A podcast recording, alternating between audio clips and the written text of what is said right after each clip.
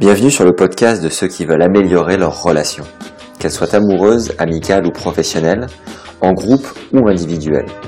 Je partage avec toi les mécanismes qui entrent en jeu pour mieux communiquer, s'ouvrir et se connecter aux personnes qui nous entourent. Je t'apporte des conseils pour apprendre à te connaître, faire de meilleures rencontres, t'entourer de personnes qui t'inspirent et te tirent vers le haut. J'étudie pour toi les moyens d'optimiser son quotidien pour faire des rencontres de qualité. Le podcast est disponible sur toutes les plateformes. Pense à t'abonner pour ne rien rater et à le noter 5 étoiles. Tu peux également recevoir mon contenu par mail en téléchargeant le bonus sur maxemia.com et suivre nos coulisses sur mon compte Instagram Max le tout attaché. Hello à tous. Alors aujourd'hui épisode un peu spécial. Je me retrouve avec Jean-Pierre qui a un parcours plus qu'atypique concernant les rencontres et les euh, comment on pourrait dire les concrétisations. Euh, voilà, Jean-Pierre était un grand séducteur. Il l'est toujours à sa manière. C'est un homme qui a eu plus de 1000 conquêtes amoureuses. Je sais pas si vous vous rendez compte. Je sais pas si vous arrivez à à quantifier, à situer déjà à peu près, euh, je sais pas si on faisait la moyenne humaine, on pourrait dire que ça serait euh, entre 15 et 20, admettons. 50, ça commence à devenir intéressant. 100, on peut être qualifié aujourd'hui de, de tard par exemple. Alors 150, j'en parle pas. 200 et plus, c'est encore à notre environnement. Mais 1000 concrétisations sexuelles, 1000 partenaires, 1000 conquêtes. Et en fait, Jean-Pierre s'est arrêté de compter à 1003 conquêtes. Donc c'est un parcours un peu atypique, on va dire, que je vous propose aujourd'hui.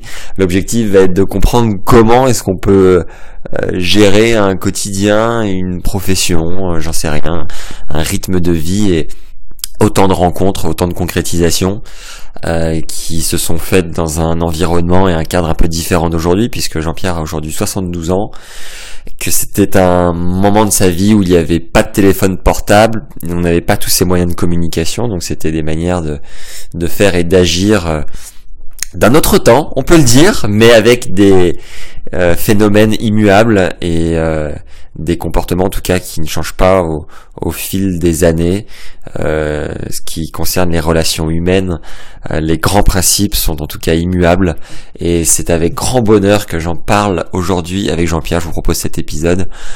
Euh, j'ai essayé de recadrer Jean-Pierre qui parfois part un peu dans les détails et aime bien répéter les les, les anecdotes qu'il va me citer quelquefois, mais en tout cas ça n'enlève rien à la qualité de narration de cet homme euh, qui a été photographe et qui bénéficie d'une culture euh, exceptionnelle. Donc voilà, sans plus attendre, je vous propose son épisode.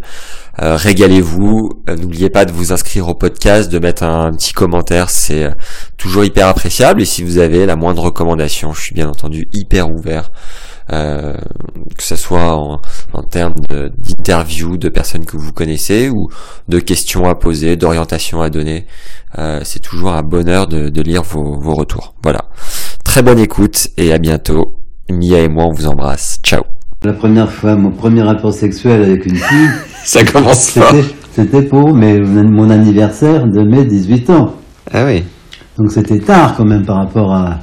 Ben, c'était tard. On s'aperçoit que j'ai vu d'après les statistiques, c'est que après la guerre ou aujourd'hui et tout, finalement, le premier rapport sexuel chez les, jeunes, c'est finalement, ça reste quand même de relativement 18 ans. D'accord. Ça n'a pas beaucoup changé, tu vois. Plus ou moins 18 ans. Ouais, c'est toujours plus ou moins 18 ans, même s'il y en a qui commencent à, 13 ans, tu vois. Hmm.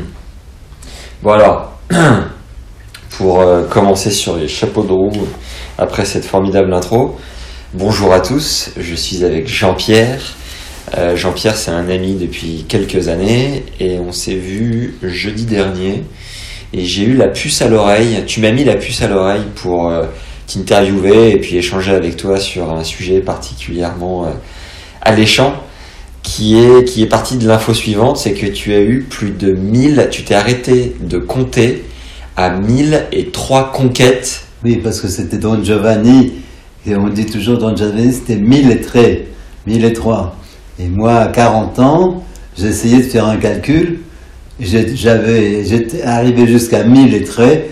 Suis dit, bon, après, c'était plus compliqué de penser, calculer, mais j'étais arrivé à 1003 à 40 ans, disons. Et comment tu faisais? Tu les notais avec un crayon de Non, papier ou non, t'avais non, une- bah, un j'ai- Excel? Non, j'ai, je me suis remémorisé, puis comme j'étais photographe, j'avais aussi des photos et de machin, j'ai fait.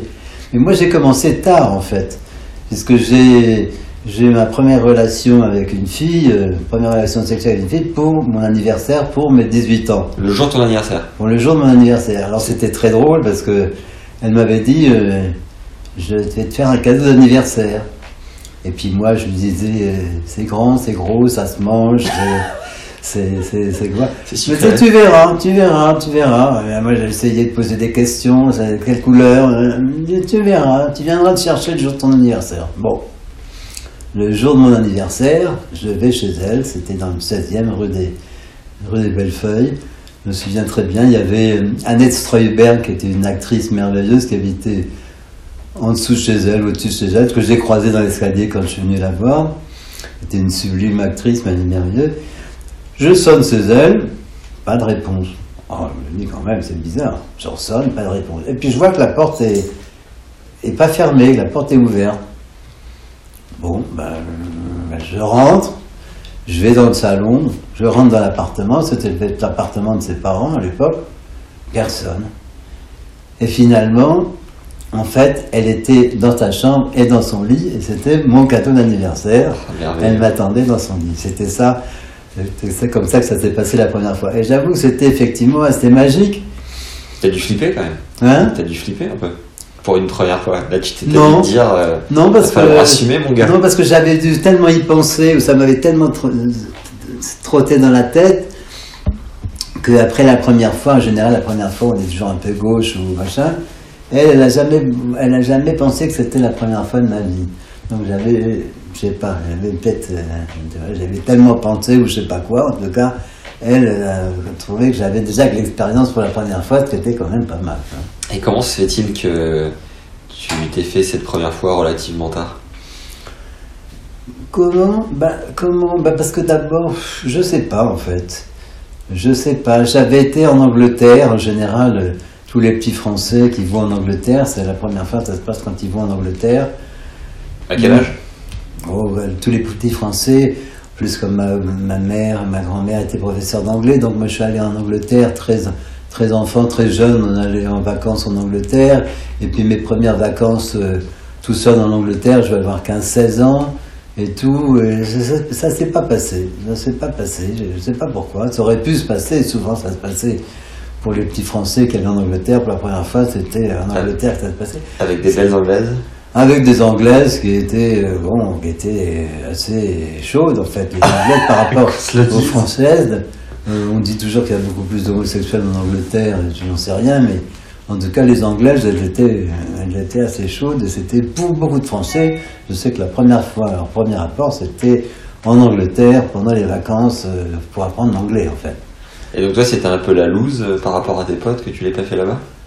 Non, euh, non, ben non, je sais pas. je- moi, je commence à commencer un peu à me turlupiner quand même, de me dire quand même, il y en a qui ont commencé déjà et moi, j'ai toujours pas commencé. Et puis finalement, euh, comme aujourd'hui, on dit toujours, euh, on ne cherche pas, on trouve. Donc, je me suis dit, ça arrivera bien au moment où ça arrivera. Et finalement, symboliquement, c'était assez important et c'était assez génial puisque finalement, je me souviens de la date. Et je me souviens du nom de la fille aussi, et je me souviens de la fille aussi. Donc c'était finalement c'était pas mal de lier ce moment à un, moment, un anniversaire. Finalement c'était intéressant. quoi. Et quelle a été la suite avec cette fameuse fille? Avec cette fameuse fille, ça a duré, euh, ça a duré quand même un certain moment. Ça a duré un certain moment. Et puis je sais pas, elle a dû déménager ou j'ai déménagé. Et puis après, et après ça, après on s'est perdu de vue. Et D'ailleurs, j'essaye de la retrouver aujourd'hui parce que c'est marrant hein, finalement, comme les vieux éléphants, ils essayent toujours de revenir euh, là d'où ils sont partis. Euh, j'ai pas réussi à la retrouver, mais en même temps, les femmes, elles changent de, elles se marient, elles changent de nom, c'est plus compliqué. euh. Donc, j'ai pas retrouvé. Mais euh, je trouve ça intéressant d'essayer de revoir euh, des femmes qu'on a. Cela dit, moi, ce qui est important, c'est que dans ma vie, j'ai eu cinq femmes importantes. Et, et le reste, ça a été euh, les gâteaux, euh, comme quand on passe devant une pâtisserie, on dit, oh là là, il est beau ce gâteau-là. T'as pas dû faire beaucoup de régime, toi. Donc euh, j'ai goûté pas mal, euh, j'ai goûté pas mal, euh, et, et je trouve que c'est important de toute façon de, de goûter, parce que je veux dire, euh, faire l'amour c'est une chose, mais il y a autant de façons de faire l'amour qu'autant de femmes, quoi, finalement, et que finalement, euh, c'est heureusement d'ailleurs, parce que c'est pas qu'une fois qu'on a fait l'amour, euh, ça c'est pas grave, C'est ton téléphone, ça c'est mon téléphone. ça. Roland Roncevaux. On va, on va juste attendre que ça, que ça s'arrête. Ouais, il y a autant de. Attends, bouge pas. Donc effectivement, euh, et comme Attends, j'avais... attends, on va attendre que ça. Voilà. Oui, tu dis qu'il y a autant de façons de faire l'amour que de femmes différentes, mais Oui, de là à, avoir plus de 1000 conquêtes, enfin déjà, dans la vie d'un homme, 1000, 1000 finalement. 50, déjà 50, c'est c'est la moyenne, euh, je pense que même moins de 50. Est-ce qu'il y a une moyenne? Est-ce qu'il y a une moyenne déjà? Oui, il me semble que euh, on est plus aux alentours des 10 ou des 15 par homme. Alors Ah oui. après, t'as des, t'as des exceptions, t'as des gars euh, qui habitent dans des grandes villes, donc là, euh, t'as plus de sollicitations, tu vas, tu vas, dépasser, tu vas dépasser les 30. Hmm, Après, t'as les mecs qui, en plus, qui sortent régulièrement, ils vont dépasser les 50. Oui, Après, t'as les mecs qui savent séduire, ils vont plus taper dans les 80, 100, oui. avec toutes ces conditions réunies. T'as en plus le gars qui va être un peu voyageur, qui va passer au-delà des 100. Voilà.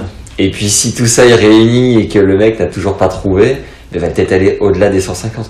Mais de là à taper 1000, Oui, mais moi je me suis... Jean-Pierre, Oui, mais... à quel moment oui, mais moi je me suis marié tard. Hein. Ouais. Moi, je me suis- quand je me suis marié, j'avais déjà 50 ans. Donc... euh, 50 ans? Ah oui, en effet. Oui, tu vois, je me suis Elle marié. n'était pas célibataire avant tout le temps. Non, non, parce que j'ai eu cinq femmes importantes dans ma vie. Ouais. Cinq femmes avec qui à chaque fois ça a duré grosso modo 7 ans. 7 fois, 5 fois 7, 35, donc euh, finalement, disons que ça commence à 18 ans, et puis voilà, aujourd'hui j'en ai 72. Euh, donc euh, voilà, ça fait 7 fois 5, 35. Les autres c'était à côté, c'était euh, c'était des, des extras, quoi, sur le chemin. Sur le chemin. Tu considérais pas ça comme une des infidélités? Je non, parce que c'était un autre rapport. Je veux dire, quand tu es avec une femme, euh, euh, tu partages beaucoup de choses. Tu partages ton emploi du temps, tu partages tes voyages, tu partages, euh, tu partages ton travail. Tu vois, moi j'ai vécu beaucoup. Moi j'étais photographe, je vivais beaucoup avec des femmes, souvent qui écrivaient, qui faisaient les textes pour mes reportages, tu vois. Ouais. Donc c'était pas mal, donc c'était un travail qu'on qu'on pouvait faire ensemble.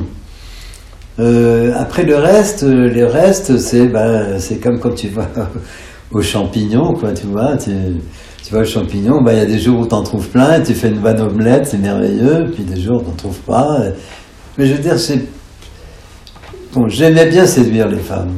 J'aimais bien, j'aimais le rapport de séduction aux femmes. D'ailleurs, qu'elles soient jeunes ou vieilles. hein. Moi, je me souviens, ma grand-mère avait une copine qui avait au moins 80 ans. Elles allaient toujours prendre le thé, euh, place Pereire, euh, dans un café. J'adorais aller prendre le thé avec elle, parce que cette femme de 80 ans, toujours habillée en, tailleur Chanel, avec son rouge à lèvres qui dépassait largement de sa, de sa bouche, qui bavait un peu partout, mais qui me racontait quand elle était jeune, qui me racontait cette histoire quand elle avait 20 ans, et qu'elle avait tourné dans ces films extraordinaires, Les Enfants du Paradis, et des choses comme ça et tout. Eh ben, je dois dire que le rapport d'un garçon, disons, de 25 ans et d'une femme de 80 ans, eh ben, il y, a un- il y a un rapport de séduction qui existe de toute façon. Ah. Et quand on voit une petite fille, une petite fille qui a 5-6 ans, déjà, elle est attirée par les hommes. Déjà, s'il y a plusieurs personnes dans une pièce, elle va aller vers les hommes. Une petite fille qui a 6 ans, 7 ans, 8 ans, déjà, il y a un rapport de séduction chez un enfant. où La, petite fille va être attirée par les hommes et, et quelque part, l'homme va être attiré par la femme. Je ne sais pas si c'est animal, qu'est-ce que c'est, je pense qu'il y a beaucoup de- d'animalité là-dedans. Et tu penses que c'était quoi ta, ta force, toi, ta, ta valeur ajoutée, si on peut dire? Comment tu t'y prenais? Bon, on dit toujours que. Comment tu t'y prends, même toujours On dit, on dit toujours, bah oui, partie mais, de ta personnalité. oui, mais enfin, aujourd'hui, tu vois, j'ai ma dernière fiancée, c'était il y a 3-4 ans, et, et que depuis 3-4 ans, c'est, C'est vache maigre c'est plus, c'est le désert, tu veux dire. Oh non Donc, euh, Je c'est t'en ai là. trouvé une pourtant. Ben oui, mais il faut que, il faut que j'aille voir, j'ai vu peut-être aller tout à l'heure. Ouais. Et alors, ben, c'est-à-dire que effectivement, on ne cherche pas, on trouve. Et je pense que On provoque aussi. Dans la nature, euh, la femme, elle cherche le mâle dominant, hein, toujours. C'est-à-dire qu'elle ne peut pas dire qu'elle ait des critères, sinon que quelque part, c'est le, le plus fort, donc c'est celui qui va pouvoir lui donner à manger, c'est lui qui va pouvoir la défendre. Et je pense qu'inconsciemment, dans le rapport d'homme-femme, la femme cherche chez un homme celui qui va la défendre, lui donner surtout un foyer, parce que la femme, c'est quand même la Vesta. La Vestale, c'est elle qui garde le feu à la maison, qu'il y ait des enfants ou pas, c'est quand même elle qui gère la maison. Mais la maison, qu'est-ce qui, le, qu'est-ce qui va l'apporter? C'est quand même le mâle qui va apporter le toit, la demeure, l'endroit où elle vous pourra faire à manger, pouvoir faire que la maison soit accueillante, des choses comme ça. Ah, t'en as certains qui vont écouter, ils vont se dire Oula, mais attends, mais c'était comme ça il y a, il y a 50 ans. Mais c'était, oui, mais c'était comme ça il y a plusieurs milliers d'années aussi. Il y a 5000 ans, c'était aussi quand même comme ça. hein. Aujourd'hui, euh, on voit bien euh, des pays comme l'Inde, euh, l'homme, tant qu'il n'a pas, il peut pas apporter une dot, eh ben il peut pas se marier. C'est-à-dire qu'en même temps, la dot, ça va servir à s'installer. La femme, qu'est-ce qu'elle a, elle a Elle a porté une armoire de mariage avec des draps, de quoi de quoi remplir la maison. Mais la maison, en général, c'était l'homme qui amenait la maison. C'est l'homme qui avait la protection, euh, le toit et la.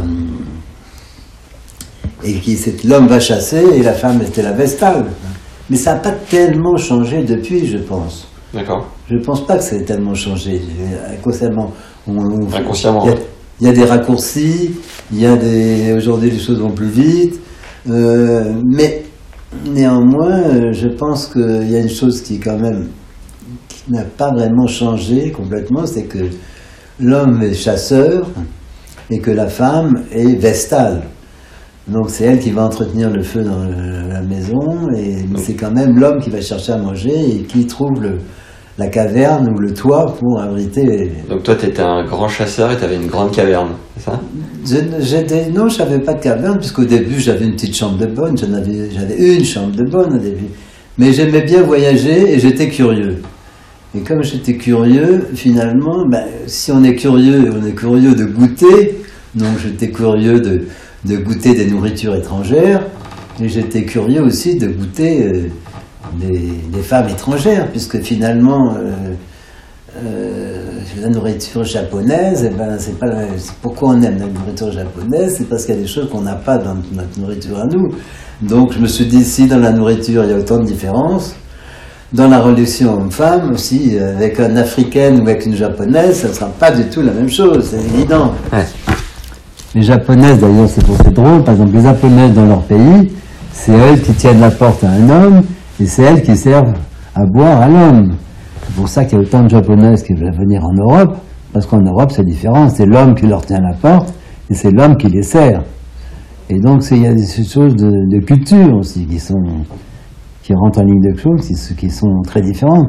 Donc, ma curiosité de voir le monde, de goûter différentes nourritures, va passer euh, automatiquement aussi par euh, goûter des pays différents. Et il n'y a rien de tel, on dit, pour apprendre une langue que de l'apprendre au lit, en fait. C'est vrai que c'est une bonne façon de rentrer dans l'intimité de- d'un pays, d'un- endroit, d'une culture, d'une civilisation. C'est vrai que c'est... Et donc toi, t'as dû goûter toutes les cultures et civilisations, mais au moins dix fois chacune, non? Non, j'ai eu relativement, par exemple, très peu de relations avec des, des blacks africaines. Euh, c'est pas parce que je ne voulais pas, c'est que ça a été les circonstances. La première fois que j'ai eu une relation avec une, une femme noire, c'était au Brésil. Et ça, c'était, j'avais déjà, euh, j'avais déjà au moins 30 ans. Non, c'est le hasard du, le hasard du chemin, le hasard de la vie. hein. Mais moi, j'aimais beaucoup draguer, par exemple, dans les musées. Ouais. J'aimais beaucoup draguer dans les musées parce que le musée, c'est un endroit où il y a des choses intéressantes à voir, un endroit qui est calme, un endroit qui est agréable, et que quand même, a priori, quelqu'un qui va dans un musée, c'est quelqu'un qui aime, qui a envie de se cultiver, qui a envie d'apprendre des choses et qui a envie de se cultiver. Donc c'est vrai que draguer dans un musée, c'était déjà éliminer un peu, euh, c'était déjà avoir un, Ouais, comme une cible. c'était un endroit, bah, parce qu'a priori, le musée, en plus, c'est pas un endroit où on drague. On drague au bal, on, on drague euh, dans un café. On Ah, drague- T'avais plus de tomber, plus de chances de tomber sur des femmes qui te correspondent, quoi. Disons que dans un musée, euh, c'était plus- peut-être un peu plus élitique. Ouais, ouais. On avait déjà, c'est un endroit calme, c'est un endroit esthétiquement joli, c'est un endroit agréable, c'est un endroit. Et donc, euh, c'est tout. ou Dans un jardin, draguer dans un jardin, euh, je préfère draguer dans un jardin ou dans un parc. C'est un peu comme dans un musée, c'est-à-dire que c'est un peu. euh, T'es un cérébral, du coup. Il te fallait des nanas qui te fassent euh, tourner un Non. peu le, le cerveau, quoi. Non, mais qui avait, comme moi j'aimais bien la nature, j'avais visité beaucoup de jardins, que je connaissais la nature, c'était, je pouvais euh, parler des fleurs qui étaient là, je pouvais parler de la nature, de même que dans un musée, je pouvais parler aussi, euh, c'était deux, deux pôles d'attraction qui m'intéressaient moi personnellement, Ouais. et donc euh, a priori je savais que rencontrant une personne dans un musée ou dans un parc ou un jardin, j'avais déjà un, des éléments de discussion possibles puisque c'était deux sujets qui m'intéressaient. Est-ce que t'avais besoin de prendre ton courage, quand même, pour euh, ouvrir la conversation? Comment tu procédais? Non. Non, je pense, je pense que moi j'ai toujours été sincère et je pense que ça c'est quand même vraiment très important. Moi je vois, j'avais des copains photographes qui pour sauter des filles leur disaient viens je vais te faire des photos et ils mettaient même pas de pellicule dans leur appareil. Oh, le salaud. Et moi, je trouvais ça, mais pour moi, qui était photographe, enfin qui était jeune photographe et qui faisait de la photo, c'était inconcevable pour moi de faire, de faire croire à quelqu'un que j'allais le prendre en photo uniquement pour sauter la fille. Pour moi, c'était impensable.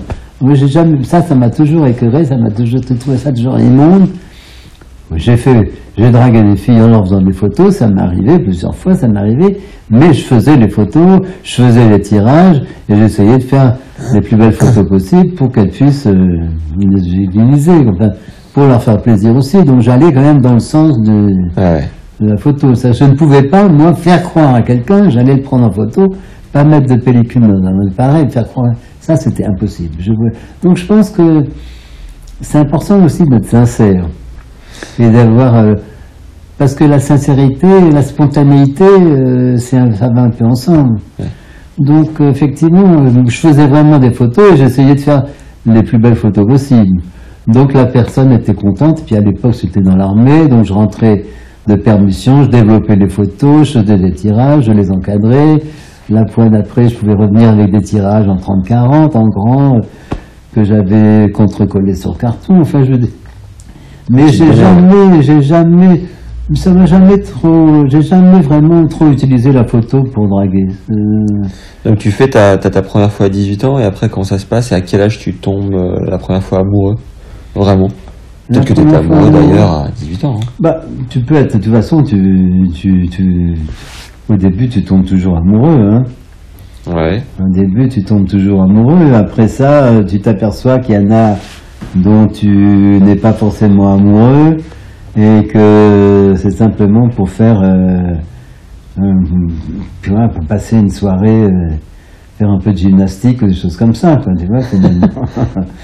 Euh, tu- tu- mais tu, en général, tu, tu, le sais, je veux dire, si tu partages, tu partages ou jour et nuit, ou tu partages que le moment de la relation, tu vois.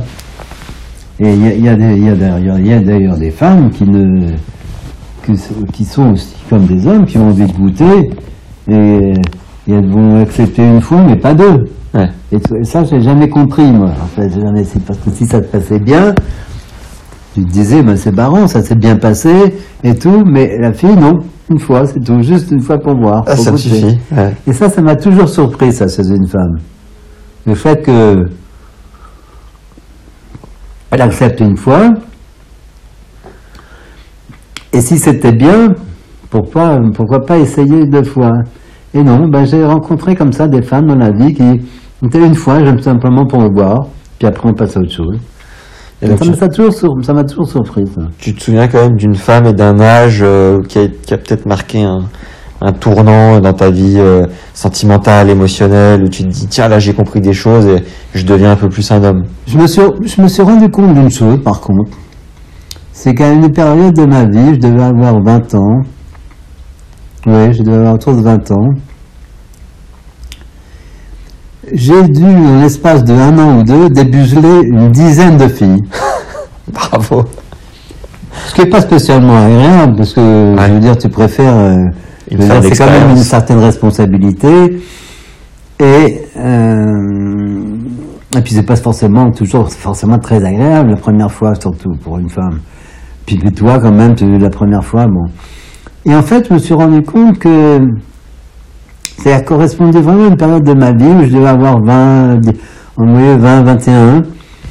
C'est sans doute je devais inspirer confiance et que euh, une, femme une fille se disait, ben, pour la première fois, il vaut mieux que je passes fasse avec quelqu'un qui, avec qui je pense qu'il sera plus délicat.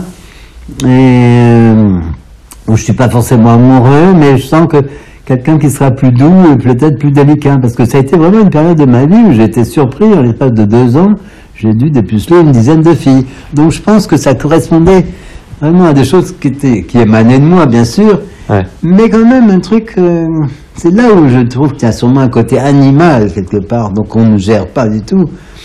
C'est effectivement la femme, elle va, elle va se dire, bah au moins lui, euh, je pense qu'il a l'air de s'y connaître, que c'est pas un novice, que euh, ça la, rass- ça la rassure. Ouais, ouais. Mais c'est vrai que ça a été très, j'ai été très surpris de voir que ça a été pendant un ou deux ans de ma vie, tout d'un coup, une concentration de cette demande de la part des femmes. Donc je pense que c'est quelque chose qui émane de soi, évidemment, mais qu'on ne gère pas vraiment tellement, quoi. Je veux dire, il y a quand même tout un, un truc derrière, euh, rassurant ou animal, ou je pense animal beaucoup quand même. C'est comme quand tu es en couple et que tu, d'un coup, bizarrement, t'intéresses les nanas. Parce que euh, t'as Quand de t'es la- coin, quand t'es en couple, tu vois, quand t'es célibataire, tu cherches, tu cherches, tu pousses des portes, tu sors, Mm. tu relances, tu vas dans des plans foireux, ça marche pas. Mm. Et bim, dès que t'es en couple, Ah oui, ah là, bah oui, comme par ah hasard, bah oui. tu dégages cette sorte Ah, bah d'assurance oui. qui Oui, fait que t'en as trois, quatre qui se, qui se bousculent au portillon et tu te dis, mais c'est pas possible. Pourquoi, pourquoi subitement, d'un coup, quoi? Et c'est ce que tu viens de dire, c'est que tu dégages un truc, plus Je, d'assurance. pense- je effectivement que effectivement il y a quelque chose. Si, si cet homme est déjà en couple, c'est que quelque part hum, ben, il est capable d'assumer un couple, de- de- capable de faire. Et c'est vrai que souvent euh, le fait d'une femme de savoir que tu es en couple, ça va être plus attirant que de savoir que si c'est célibataire. Parce que je veux dire, s'il est célibataire, il est encore libre sur le marché, c'est louche. Il y a un loup. Il y a, oui, il y a un loup quelque part. C'est que c'est pas normal que ce type qui a une bonne tête et qui a l'air sympa et tout, il soit célibataire, c'est pas vraiment normal, quoi. Et ta première relation qui a duré 7 ans, tu l'as. Non, la première, la première relation, non, ça n'a pas duré, ça a pas duré ça. Non, Mais la, la première femme avec qui tu es resté Oui. 7 ans, c'était à quel âge? Ma première femme, donc c'était comme euh, moi, moi, j'avais 18 ans pour mon anniversaire, mais ça a duré peut-être quand même. euh, mais elle n'habitait pas à Paris, c'était un peu compliqué. Elle était en province. euh, ça, je ne me souviens plus. Effectivement, de faire des photos, c'est pas mal parce que quand on fait des photos, finalement, on arrive à retrouver toute la mémoire à travers des images et il y a des choses qu'on a oubliées aujourd'hui complètement et que les photos permettent de, de replacer dans le temps, de dire ah c'est vrai c'était avant que j'aille dans l'armée, c'était après l'armée, avant mai 68, après mai 68, euh, des tas de choses comme ça qui est drôle. Mais c'est vrai que quand même, moi j'ai commencé tard, donc ma première relation c'était pour mon anniversaire de 8 ans. Mais là j'ai 72 et ma dernière copine euh, c'était il y a 3 ans. Je, je l'ai perdu, je l'ai perdu, enfin on s'est quitté, j'avais 69. Et J'avoue qu'à partir de 70 ans, D'abord, 70 ans, ça fout un coup sur la cafetière. ça fait vraiment. Ah ouais le, le chiffre plus que Oui. euh, ton état d'esprit? Oui, parce que bon, moi j'aurais pu prendre ma retraite euh, à 60, mais j'ai pas voulu. Moi j'étais ravi de faire mon, mon boulot de photographe, c'était merveilleux. Je voyageais dans le monde entier, aux frais de la princesse. Je gagnais pas beaucoup d'argent, mais je passais six mois par an à voyager dans le monde entier euh, avec euh, tous les avions, les voitures, les- tout payé et tout. C'était formidable. Non, moi j'étais ravi de faire, de faire ce travail de photographe. C'est la société qui te jette dehors, parce que à un moment donné, les directeurs artistiques, ils ont entre 25 et 30 ans, ils préfèrent bosser avec leurs copains Ouais. que travailler avec euh, un vieux, enfin un plus vieux qui en connaît deux fois plus et quelque part ça les ça les intéresse pas. Donc effectivement, c'est la société à un moment donné qui te T'as bossé jusqu'à quel âge? Bah, moi, je continue à faire de temps en temps encore des photos. Je veux dire, si toi, tu as besoin de photos, je te les fais, comme euh, Aubert. Tu vois, Aubert, j'ai fait des photos quand sa femme était enceinte. euh, J'ai fait des photos, euh, tu vois, j'ai fait des photos de lui. Mais pour- officiellement, t'étais euh, en poste. Ben, moi, j'ai arrêté, de, j'ai arrêté de bosser à 65 ans, quoi, finalement. Ok.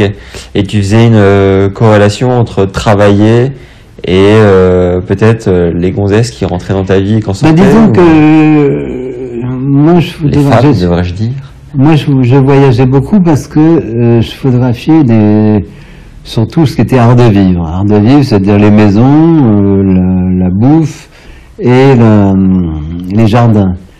Donc, effectivement, euh, à un moment donné, euh, j'étais content d'aller à l'étranger, donc je voyageais beaucoup.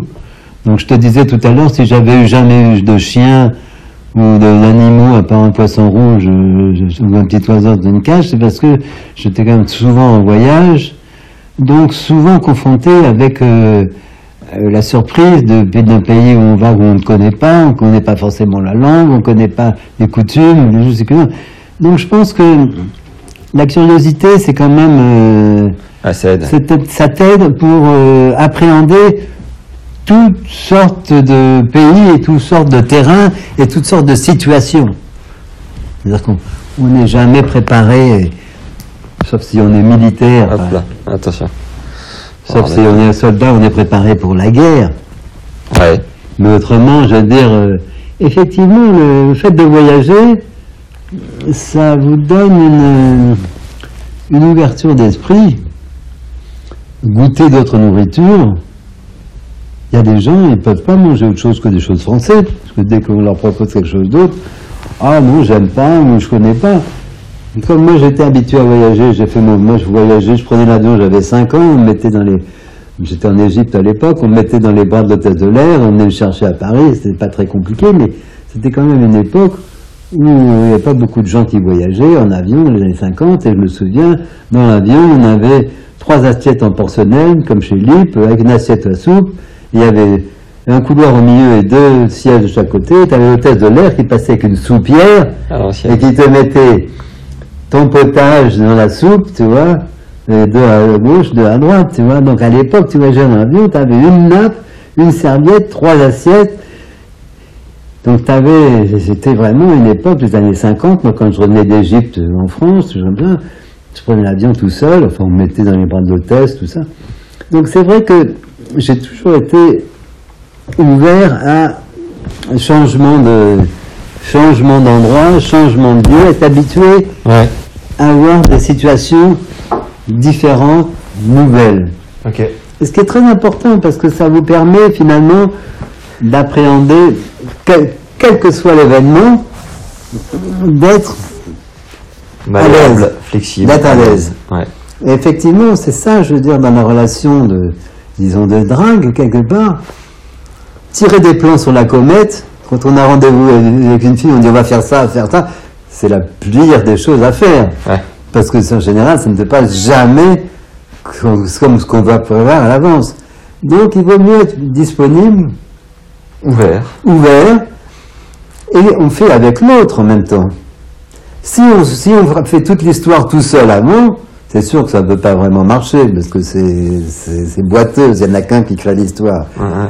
Une relation, un couple, c'est à deux, c'est ça qui est intéressant, justement. Il y en a un qui fait un pas, l'autre qui fait un pas, et, et c'est comme danser avec quelqu'un, il faut, faut pouvoir être en harmonie tous les deux. Donc tirer des plans sur la comète avant un rendez-vous, ça c'est une chose qu'il faut éviter. Je pense que ça n'a jamais marché pour personne, ça.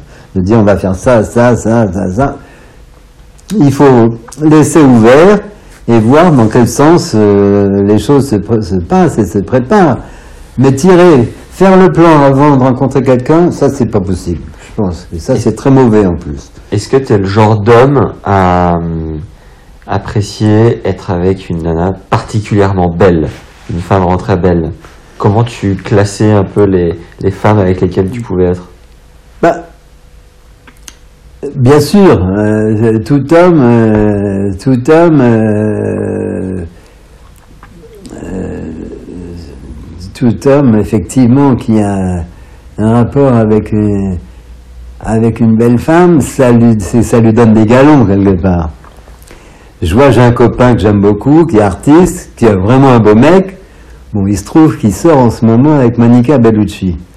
Bon, effectivement quelle que soit ta gueule, quel que soit ce que tu fais et tout, effectivement, quand tu sors avec une star comme ça, euh, ça, ça, ça t'en rajoute des galons, quoi.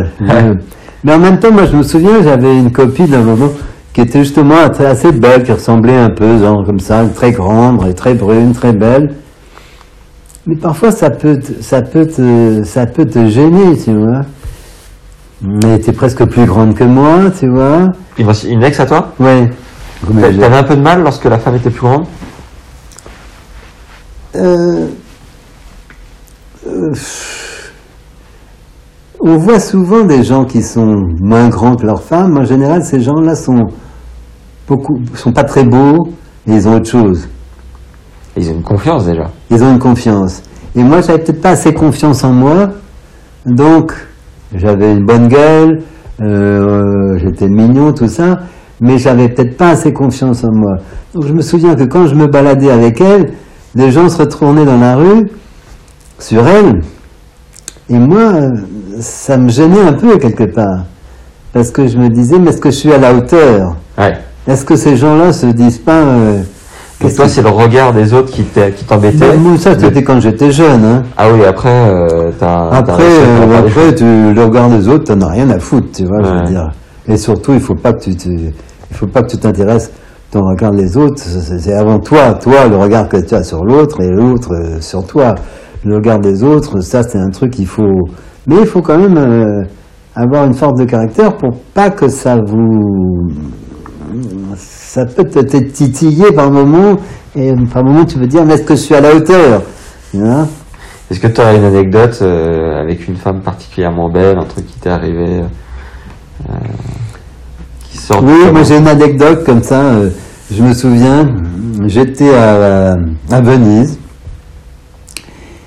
et j'allais, j'étais à pied à Venise, j'étais en reportage, je faisais un reportage et j'étais avec une femme genre 1m80, blonde, une poitrine, je, à la et tout. Je marchais à côté d'elle. Italienne? Hein? Une italienne? Non, non, c'était une française. C'était même pas ma copine, mais c'était euh, une fille avec qui je faisais un reportage. Et à un moment donné, dans Venise, je marchais, donc on était, on allait au même endroit avec elle. Et à un moment donné, c'était tellement incroyable les, gens qui travaillaient dans la rue sortaient des magasins pour la siffler ou pour dire des choses. Les ouvriers qui travaillaient dans des immeubles sortaient par les fenêtres et, et parce qu'elle marchait avec, avec un tortillon du cul et machin. Et moi, à un moment donné, j'ai trouvé ça tellement fascinant que je l'ai laissé partir devant et marcher 5 ou 10 mètres derrière pour voir à quel point cette femme marchait dans la rue les, mecs sifflaient au balcon, et sur 50 mètres en avant et en, en arrière, soit les gens sortaient, les mecs qui étaient dans la rue sortaient de leur boutique ou ça, et c'était fascinant d'avoir qu'il y avait comme une marée à travers elle, hein. les mecs qui sortaient, qui la sifflaient, qui, ou qui lui disaient des, compliments, des trucs, c'était insensé, tu vois. Et à un moment donné, moi, je marchais à côté d'elle, j'étais gêné de marcher avec, à côté d'elle parce que tout ça, ça s'adressait à elle. Et que donc moi, quelque part, je n'existais pas. Donc je me suis dit, il faut que je recule et pour que je vois ce qui se passe, à quel point. voir le tableau. Mais c'était fascinant de voir. Et comme il y a- tu vois, les mecs qui tra- travaillaient entendaient siffler, entendaient des trucs, ils sortaient de, de- des immeubles, sortaient de réchafaudage, sortaient des trucs. Et c'est vrai qu'elle passait dans la rue, imagine une femme genre euh, Marina Vladi ou je sais pas quoi, Sophia Loren qui marche toute seule dans la rue. Ça faisait sortir en- les gens des magasins, des boutiques, des fenêtres et tout, tu vois, qui sifflaient, qui faisaient des trucs. Les autres entendaient ça. C'était absolument incroyable. Et alors, Et donc, fini ensemble bah, moi, j'étais, moi, j'étais pas avec elle. Je veux dire, on bossait ensemble. Mais à un moment donné, je me suis, j'ai pas pu continuer à marcher à côté d'elle parce que je me disais, moi, j'ai rien à faire là et je voulais voir comment ça se passait. Et je voulais voir, c'était extraordinaire. C'était comme euh, Moïse traversant la mer Rouge, tu vois. Je veux dire, il y avait sur 50 mètres dans la rue, il y avait des gens qui, à la fenêtre, des gens qui sortaient pour la voir avancer dans la rue, tu vois. Comme si c'était un film. Tu, tu, à un moment donné, tu te disais, mais où est la caméra cachée, tu vois. C'était extraordinaire. Et t'as pas réussi à la draguer? Non, non, j'avais pas, j'avais pas, c'est- parfois c'est différent. Moi, je bossais avec elle. Et, euh, non, puis c'était un morceau en plus. C'était vraiment, euh, tu vois, je vais dire, c'était Sophia Loren quelque part. C'était, tu vois, un truc comme ça. Donc moi, je préférais avoir. Elle était mariée, mais enfin, c'était pas très grave, ça, parce qu'elle vivait pas beaucoup avec son mari. Mais en fait, c'était, c'est agréable aussi d'avoir des relations de boulot avec des femmes. euh, Ouais, ouais. Sans forcément avoir des relations sexuelles. C'est, c'est toujours. euh, moi, j'ai toujours été assez euh, attiré par des femmes qui sont un peu des Amazones.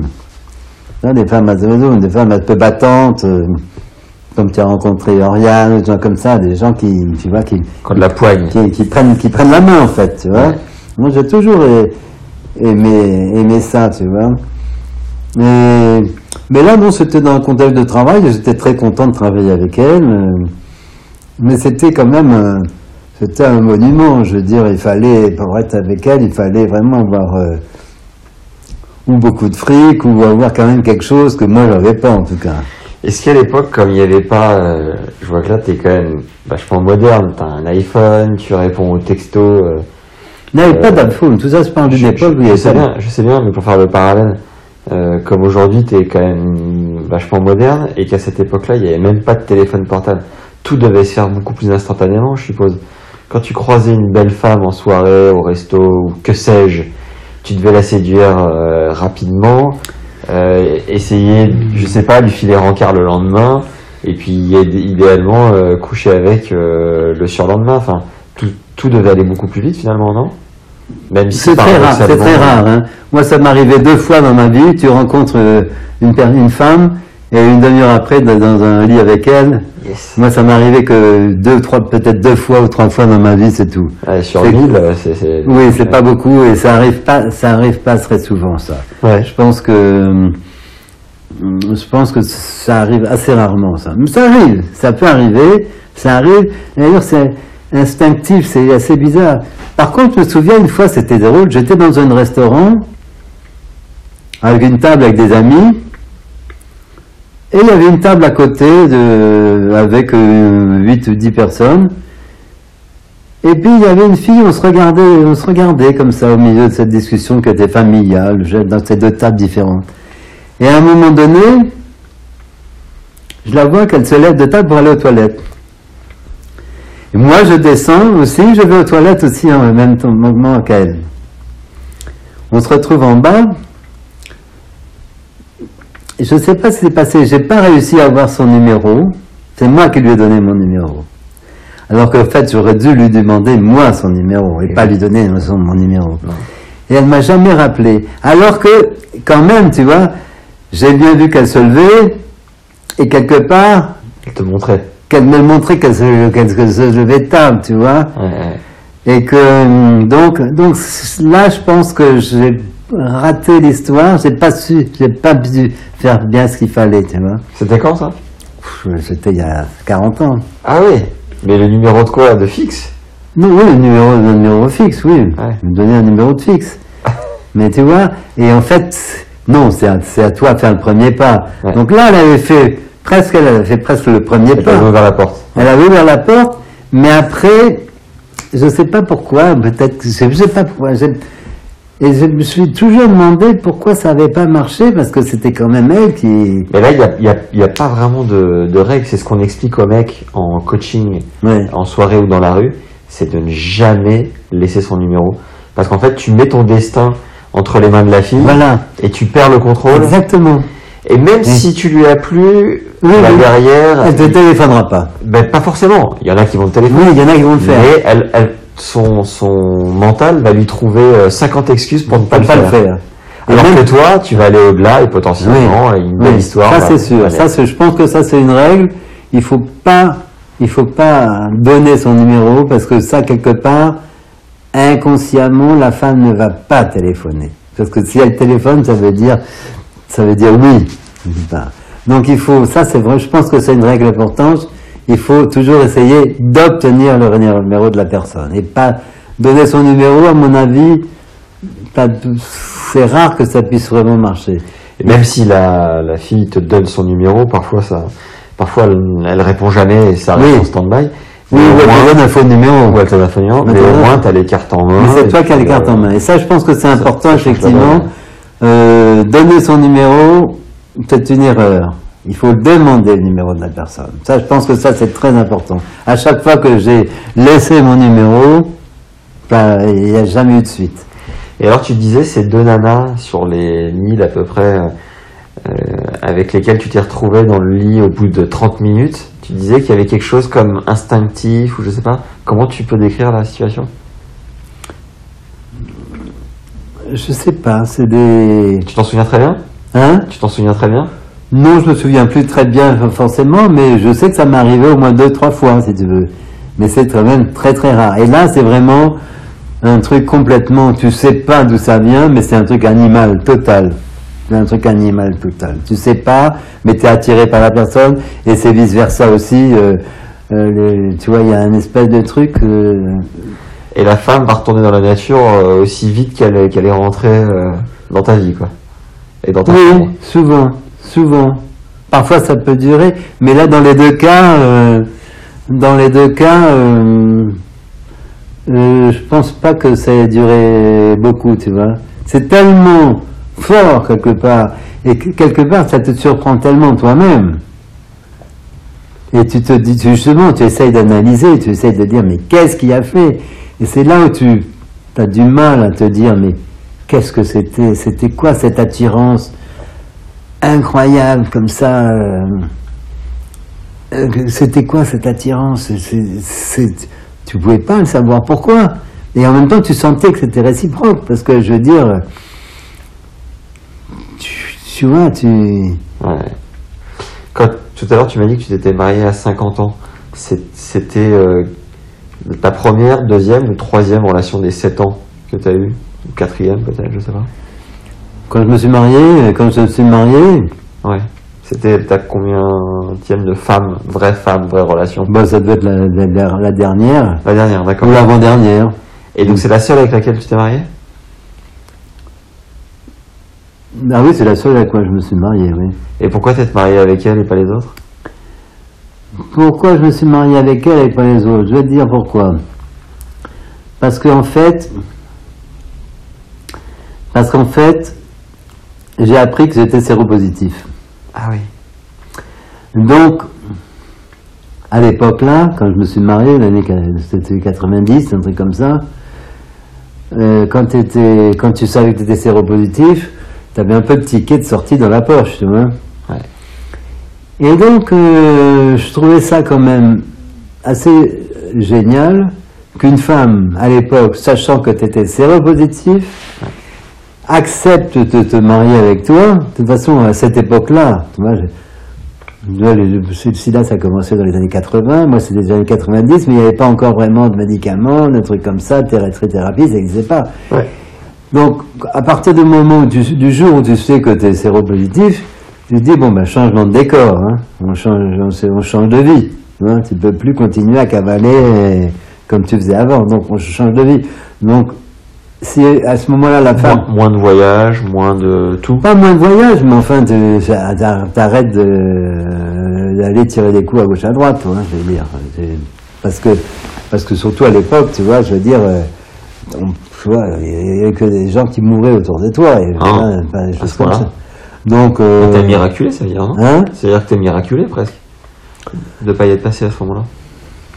tu sais, ça- ça- regarde, ma mère, elle a 100, 102 ans, tu vois. Mon père, il est mort, à, on a fêté son, son anniversaire de ma mère aujourd'hui, elle a 102 ans, tu vois. Mon père, il est mort à la maison à 100 ans, tu vois.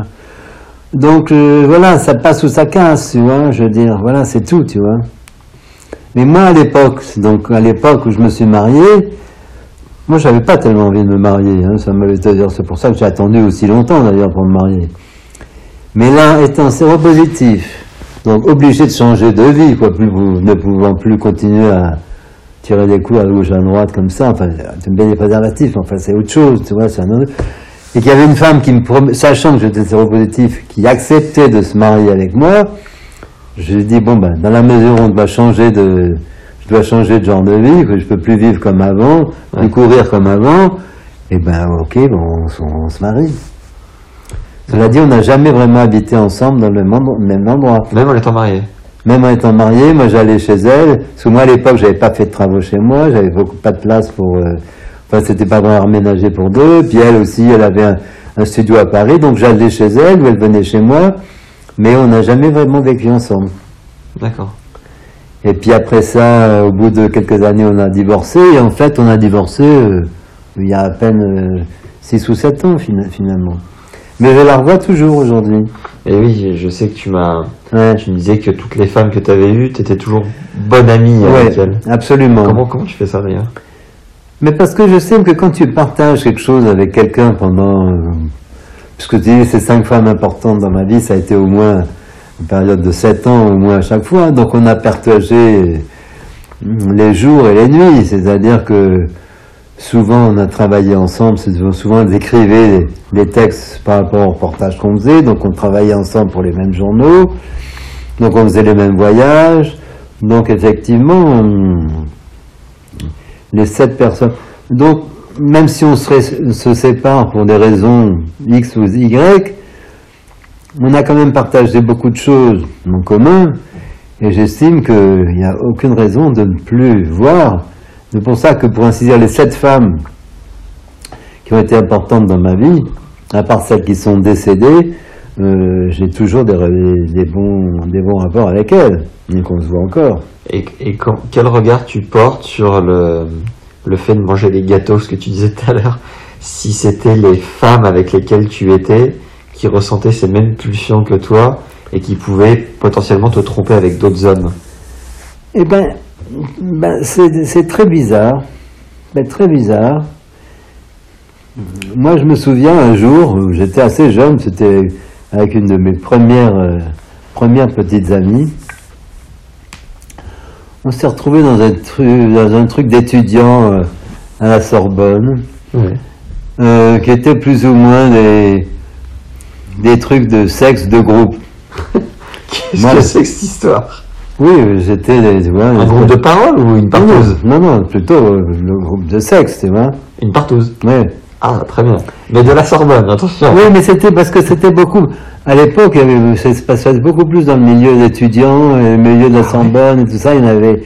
Enfin, à l'époque, moi, c'était ces gens-là que je connaissais beaucoup. Il y avait des profs de la Sorbonne, il y avait, il y avait même des profs, euh, des, écrivains, des gens assez connus, ou même des gens comme Maznek, tu vois, Gabriel Maznek, tout ça.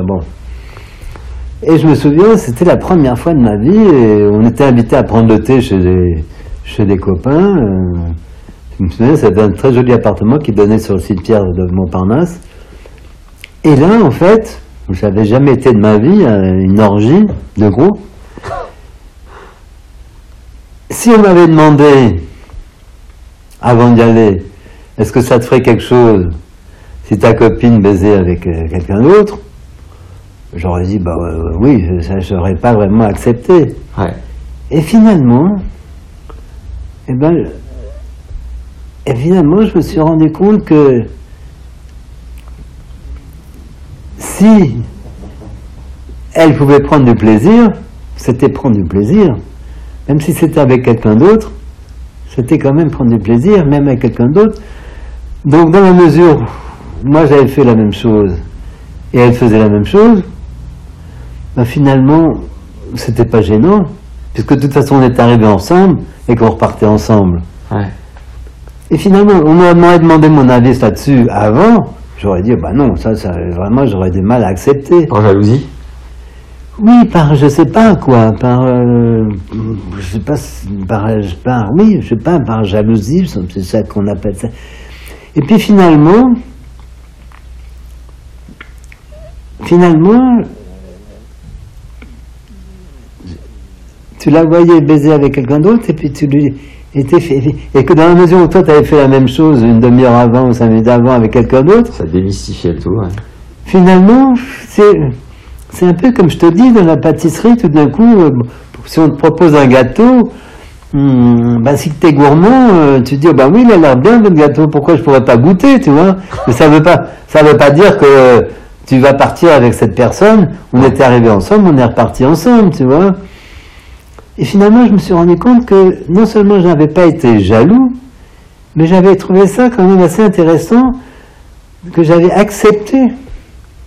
Finalement, j'étais assez jeune, je devais avoir à peine 25 ans. J'avais accepté qu'elle puisse avoir du plaisir avec quelqu'un d'autre, comme moi j'avais du plaisir avec quelqu'un d'autre. Et ça, ça t'a éveillé ta vision pour le reste de ta vie, quoi?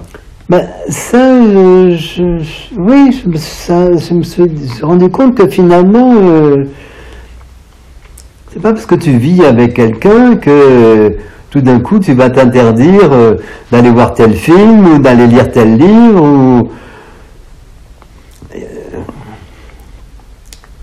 Ce sont des écarts, et il y en a qui, on peut aussi le considérer que ce ne sont pas des écarts, c'est simplement euh, pourquoi refuser sur le chemin, euh, euh, sur le chemin de ta promenade, Ouais. d'aller renifler une belle fleur euh, que tu vois au bord de la route. Tu n'es pas obligé de l'accueillir. Tu peux aller simplement mettre ton nez dedans et tu n'es pas obligé de l'accueillir, tu vois. Et puis, bon, alors après ça, pff, moi je sais pas, je pense que la jalousie c'est un truc pé- péjoratif quelque part. C'est un truc C'est vrai, ouais. de- c'est un truc qui, qui te restreint, c'est un truc qui te, qui te. Je pense que Larry, il faut être plutôt objectif, il faut être positif, et il faut toujours accepter le bon côté des choses. Comme chez ses amis, on accepte personne n'est idéal, personne n'est universel et tout. Il y a toujours un mauvais côté. Mais on prend ses amis par rapport à leur bon côté, pas par leur mauvais côté. Donc la jalousie, je trouve que c'est finalement c'est un mauvais côté des choses. Hum, C'est pas parce que ta copine va, va aller tirer un coup une fois, ou toi tu vas tirer un coup une fois avec euh, une pâquerette qu'elle a trouvée sur le chemin, que ça va changer ta relation, tu vois, forcément. Je pense que il faut, il faut avoir Bah, des gardes, il faut pas, il faut avoir des garde-fous, mais pas avoir de barrière, tu vois. Ouais, d'accord. Je pense que la vie, elle est trop courte pour se dire qu'on ne fera pas ci, on ne fera pas ça, on, il faut, on va pas goûter à ça, on va jamais lire ce genre de livre, on va jamais aller voir ce genre de film, on va jamais aller dans ce genre de pays. Je trouve qu'on passe trop peu de temps sur Terre pour se mettre des barrières, euh, pour s'interdire certaines choses. Non, je sais pas. euh, je pense que une barrière c'est une chose, un garde-fou c'est autre chose. quoi. Et euh, ouais, bien, belle image en tout cas. Euh, je voulais te dire autre chose. Bah, tu vois, je veux dire que moi, j'ai vu effectivement à 40 ans, j'ai commencé à compter et j'ai dépassé 1003, comme euh, Don Giovanni, l'histoire de 1000 et traits, tu vois. Donc j'ai arrêté de compter, j'avais 40 ans environ. Et que quand même, avec l'âge, on s'aperçoit que qu'il y a vraiment une période où ça monte, ça monte, ça monte, et puis une période où ça descend, descend, descend. quoi. C'est-à-dire que Ça moi, ça, jusqu'à quand? Ben, c'est- je pense que tant que tu es actif, toujours l'histoire du mal dominant. Ouais. Tant que tu es actif, tant que tu bouges, le jour où tu n'as plus de travail, moi j'ai un copain qui me disait, de toute façon, à partir de 70 ans, tu trouves toutes les femmes que tu veux. Parce qu'à partir de 70 ans, une femme, soit elle a perdu son mari, soit elle est divorcée, soit, euh, tu vois, euh, elle est seule. Et au final, c'est pas tout à fait vrai. moi, moi j'aime bien, bien trouver une femme, aujourd'hui par rapport à moi qui est 72, une femme qui, aurait, qui est entre 55 et 60, c'est une femme qui a été mariée, qui a eu des enfants, qui a divorcé, ses enfants sont grands, sont mariés, elle est indépendante, et finalement aujourd'hui une femme de 60 ans, c'est une femme qui encore, euh, fait du jogging, qui est encore euh, physiquement, qui est encore assez séduisante et tout. Et effectivement, il y a beaucoup, il y en a beaucoup, beaucoup de femmes de 60 ans divorcées, encore qui ont une, une bonne tête, des belles fesses et qui et sont libérées un peu de la contrainte des enfants, du mari, de ça, qui sont indépendantes. Mais en même temps, ce qu'il y a, c'est qu'avec l'âge, effectivement, on prend des habitudes. Et les habitudes, c'est ce qu'il y a de pire dans la vie. Ah les habitudes, il ne faut pas prendre d'habitudes. Je dirais qu'il n'y a que des mauvaises habitudes. Il n'y a Ah ouais, pas de bonnes habitudes. Ah ouais Moi, je vois à chaque fois que je partais en voyage, par exemple, pour faire un reportage, à chaque fois que je revenais, je, de, quand je revenais par avion, si on arrivait à, Orly, j'avais préparé mes films de mon reportage dans une enveloppe. Partant d'Orly, je passais au labo, je déposais mes films, puis je rentrais chez moi.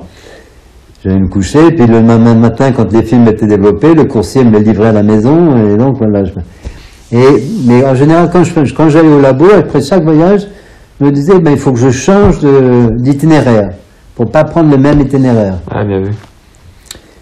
Les, hab- les habitudes, c'est, on dirait, il n'y a que des mauvaises habitudes. Il n'y a pas de bonnes habitudes. C'est comme tirer des plans sur la comète quand on a rendez-vous avec quelqu'un, c'est surtout la dernière chose qu'il faut faire. Parce qu'on est, est en train de faire un plan tout seul. Et que la relation, la, une relation, c'est à deux personnes. Je veux dire, si on veut danser, que ça se passe bien, il faut que tenir compte de comment est l'autre personne. Donc les habitudes, à mon avis, c'est souvent que des mauvaises habitudes. Il n'y a pas vraiment de bonnes habitudes. Tirer des plans sur la comète avant, ça c'est un peu idiot parce qu'on ne sait jamais comment ça va se passer. Et ce qu'il faut, comme on dit souvent, si on fait rire une femme. On a déjà gagné la moitié du chemin. C'est vrai que c'est important. Et moi, je sais que donc en allant dans les musées, c'est un endroit de, disons, de chasse. Les musées et les jardins, c'est toujours plus facile. Parce qu'il y a toujours. euh, moi, je me sens bien dans un musée ou dans un jardin. À chaque fois que j'ai un rendez-vous, euh, un rendez-vous emmerdant, un truc d'avocat, un truc, je sais pas, chez les flics, un truc qui est chiant, Ouais. Je sors de ce rendez-vous, je me jette soit dans un musée, soit dans un jardin pour me laver un peu de ce mauvais moment passé, tu vois. Ok. Donc le musée ou le jardin, pour moi, sont des espaces ouverts dans lesquels on est plus propice à recevoir et à rencontrer. Ouais, bien vu. Bah, Que la rue. intéressant. La rue, c'est un espace public. Je pense que une fille se fera plus aborder plus facilement dans un musée que dans la rue. Hum, Dans la rue, c'est le tout venant. Ouais. À partir du moment où on est dans un musée, déjà, ça veut dire que on s'intéresse à l'art, que déjà on a une certaine sensibilité. Donc c'est beaucoup plus difficile, à mon avis, de, de draguer une fille dans la rue, parce que dans la rue, c'est vraiment le tout venant, ça peut être n'importe qui. Alors que dans un musée ou dans un jardin, déjà, c'est que la personne a une certaine sensibilité qui l'a attirée, soit dans un jardin, soit dans un musée. Donc c'est un, c'est un, disons qu'un- c'est un terrain de chasse, quelque part, plus, où l'environnement est plus propice, Hum. plus agréable. Après, t'as as différentes, euh, différents rythmes dans la rue. Le, t'as la rue le lundi pour aller au boulot et t'as la rue le samedi pour flâner. Voilà. Voilà, il m'est arrivé de faire des rencontres le samedi et le dimanche dans la rue qui sont restées après euh, des belles relations. Oui. Et sur ce que tu dis sur l'état d'esprit pour faire des rencontres, je ressens exactement la même chose quand je suis en voyage et que euh, je prends le temps de me balader, d'aller prendre un verre sans être sur mon téléphone, de d'avoir le nez en l'air Mais c'est ça, c'est de me quand, connecter aux gens. quand tu es en voyage, il n'y a pas de samedi ou de lundi. Ouais, vrai. Quand tu es en voyage, c'est le week-end tous les jours, un peu, quelque peu part. ça, ouais. ouais. Donc, quelque part, tu as plus d'ouverture, tu es plus réceptif. Quand tu es en voyage. Effectivement, dans la semaine, tu dois, as des horaires, tu as des impératifs qui te font que tu veux courir. Donc, si tu rencontres quelqu'un sur le chemin à qui tu as envie de correspondre, tu n'as pas beaucoup de temps parce qu'il faut aller plus vite. Et que quand tu veux entreprendre une relation avec quelqu'un, il faut prendre son temps. Tu ne peux pas être chronométré ou, ou être pris par le ah bah je dois partir, je dois machin, tu vois, il faut. Tu sais pas. Tu, tu mates toi encore beaucoup? Moi je suis photographe. Je Ouais. peux pas m'empêcher de. Bon, ça fait partie de, ça fait partie de, de moi, de regarder, de mater. Euh, moi, quand je suis en Vespa dans Paris, euh, je regarde euh, les chambres de bonne sur les toits, je regarde les filles dans la rue, je regarde. Parce que quelque part, comme je suis pas photographe et en Vespa, il faut faire attention. Je, re- je regarde à droite, à gauche, en haut, en bas, mais je, suis- je, je suis un peu déformé par les yeux. Ouais. Donc, je pense que je l'aurai toute ma vie, même si je suis dans une chaise à roulettes donc, à 90 ans, je pense que j'aurai toujours la même acuité visuelle et que s'il y a une fille qui passe pas loin dans mon champ de vision, je la regarderai et je me retournerai éventuellement, même si je suis dans une chaise à roulettes. tu vois. Parce que je pense que c'est quelque chose. euh, C'est vrai que quand on est photographe, on a tendance à voir plus que les autres. À voir, à voir à droite et à gauche, derrière, devant, derrière. Et c'est dire la vie, elle se passe pas forcément devant soi, la vie, elle se passe autour de soi. Ouais. Donc c'est ça aussi qui est intéressant, c'est que la vie, elle n'est pas simplement devant soi. Donc c'est pour ça que c'est intéressant, cette curiosité, la curiosité, elle est autour de toi. Elle est peut-être derrière toi.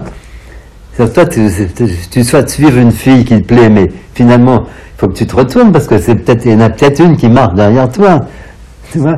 Donc, et puis après ça, c'est effectivement une question de feeling. Le feeling, est-ce que on peut être sur la même longueur d'onde? Mais tu- Ah, avant ça, est-ce que euh, tu te souviens de moments où t'aurais aimé aller voir une femme et t'as pas osé le faire et tu l'as regretté? Ah oui, plusieurs fois? Euh, oui, ça m'est arrivé, ça m'est arrivé, et c'est là où je me suis dit, plus jamais ça. C'est-à-dire, tu fais, tu fais et tu ne regrettes pas. À quel moment ça a été le déclic? Parce que moi aussi j'ai eu un déclic là-dessus. Ben, je veux dire, il faut, si tu as une, si tu ressens un ressenti, tu, tu, que, il faut que tu ailles, quitte à te recevoir la porte dans la figure, c'est pas grave, mais il faut le faire. Parce que le remords de ne pas l'avoir fait est pire que de prendre, de, prendre la porte dans la figure. Au moins, tu as pris la porte dans la figure, T'es tu fixé. tu as essayé. Tu as essayé, ça n'a pas marché, mais tu as essayé. Tandis que si tu ne le fais pas, quelque part, ça va te trottiner dans la tête, te dire pourquoi je ne l'ai pas fait? Tu peux vivre toute ta vie avec, ouais. et, tu peux vivre- et ça peut te peser toute ta vie en disant Putain, c'est con cette femme, pourquoi je pourquoi je n'y suis pas allé Peut-être que c'était elle avec qui je me serais marié et tout, tu vois. Ouais. Donc il faut, très important, de suivre ses pulsions. J'ai coaché un mec euh, qui avait 43 ans et qui me disait qu'à un concert, quand il avait 20 ans, t'imagines, ça faisait 23 ans qu'il avait ça en tête. À un concert, quand il avait 20 ans, à la fin du concert, le chanteur a dit euh, Bon ben voilà, on termine euh, nos concerts par un slow et je propose à tous les mecs présents ce soir d'inviter la fille à côté de vous et si vous êtes tout seul, d'inviter une nana au hasard à danser pour que personne se retrouve sur le carreau. Et il me dit, euh, il y avait cette nana à côté de moi, j'ai pas osé lui proposer. On s'est regardé, on est restés tous les deux tout seuls, un peu comme des cons, alors que tout le monde dansait. Et il dit, aujourd'hui j'ai 43 ans, j'y pense tous les jours. De pas avoir osé le faire. Et c'est vrai qu'il faut, Je pense que c'est pire. il faut prendre son courage. Effectivement, ça, c'est une très bonne leçon, effectivement. Effectivement, il ne faut rien avoir regretté dans la vie. Rien. Donc, à un moment donné, si on a une pulsion de ça, ce type, je comprends, je comprends que, parce que finalement, de ne pas danser avec elle, ça a été plus violent. Parce qu'au moins, moi, je veux dire, il faut, il faut être à l'écoute de son, de son ange gardien, de je sais pas, de celui, Ses envies, ouais. de ses envies. Et il faut, parfois, il faut se pousser un peu au cul. Ça vaut le coup de se pousser au cul. Parce qu'au moins, on est fixé. Et c'est vrai que quelque chose que tu n'as pas fait, ça peut te, ça peut, tu peux l'avoir sur la patate pendant des années en disant pourquoi ce jour-là? J'ai pas fait ça, pourquoi ce jour-là? Il faut le faire. Est-ce que tu te souviens de euh, deux choses? Une belle euh, recale que tu as prise, c'est-à-dire une nana que tu es allé voir et qui t'a envoyé dans les roses. Est-ce que, à contrario, tu te souviens d'une fois où tu as pris ton courage un peu comme ça et tu as été bien reçu? Est-ce que tu as les deux anecdotes qui te reviennent? Tu pourrais nous raconter Bah, je- j'ai eu de la chance de ne pas être envoyé trop sur les roses. Ça ne m'est pas arrivé souvent. Tu te souviens Ça, pas? ça, ça a dû m'arriver, c'est bien sûr. Mais comme j'avais quand même.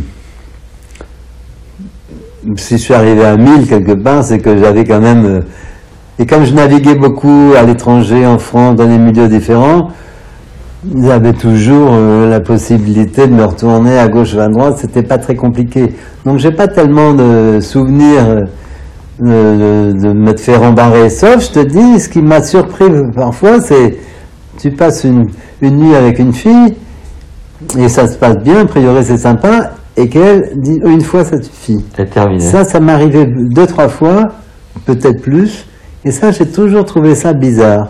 Comment ça se fait, ça se fait que. Mais voilà, il y a, à mon avis, c'est que les femmes aussi peuvent faire comme les mecs, tu vois, je veux dire, euh, Consommer.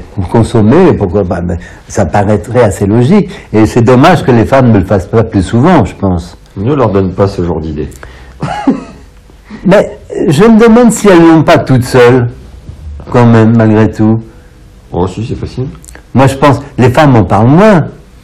On parle plus, on parle, on dit, on dit plutôt, on dit souvent, un mec, c'est un don Juan, et la femme qui fait la même chose, on dit c'est une pute. C'est salope, ouais. C'est ça, mais ça, c'est, ça, c'est, qu'est-ce qui a inventé les putes? C'est pas les femmes, c'est quand même les mecs.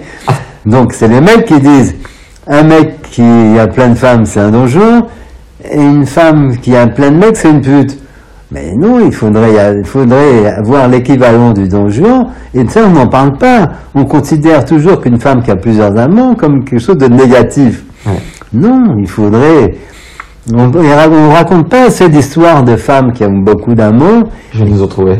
et qui sont quand même des femmes qui font partie de l'histoire. Ouais.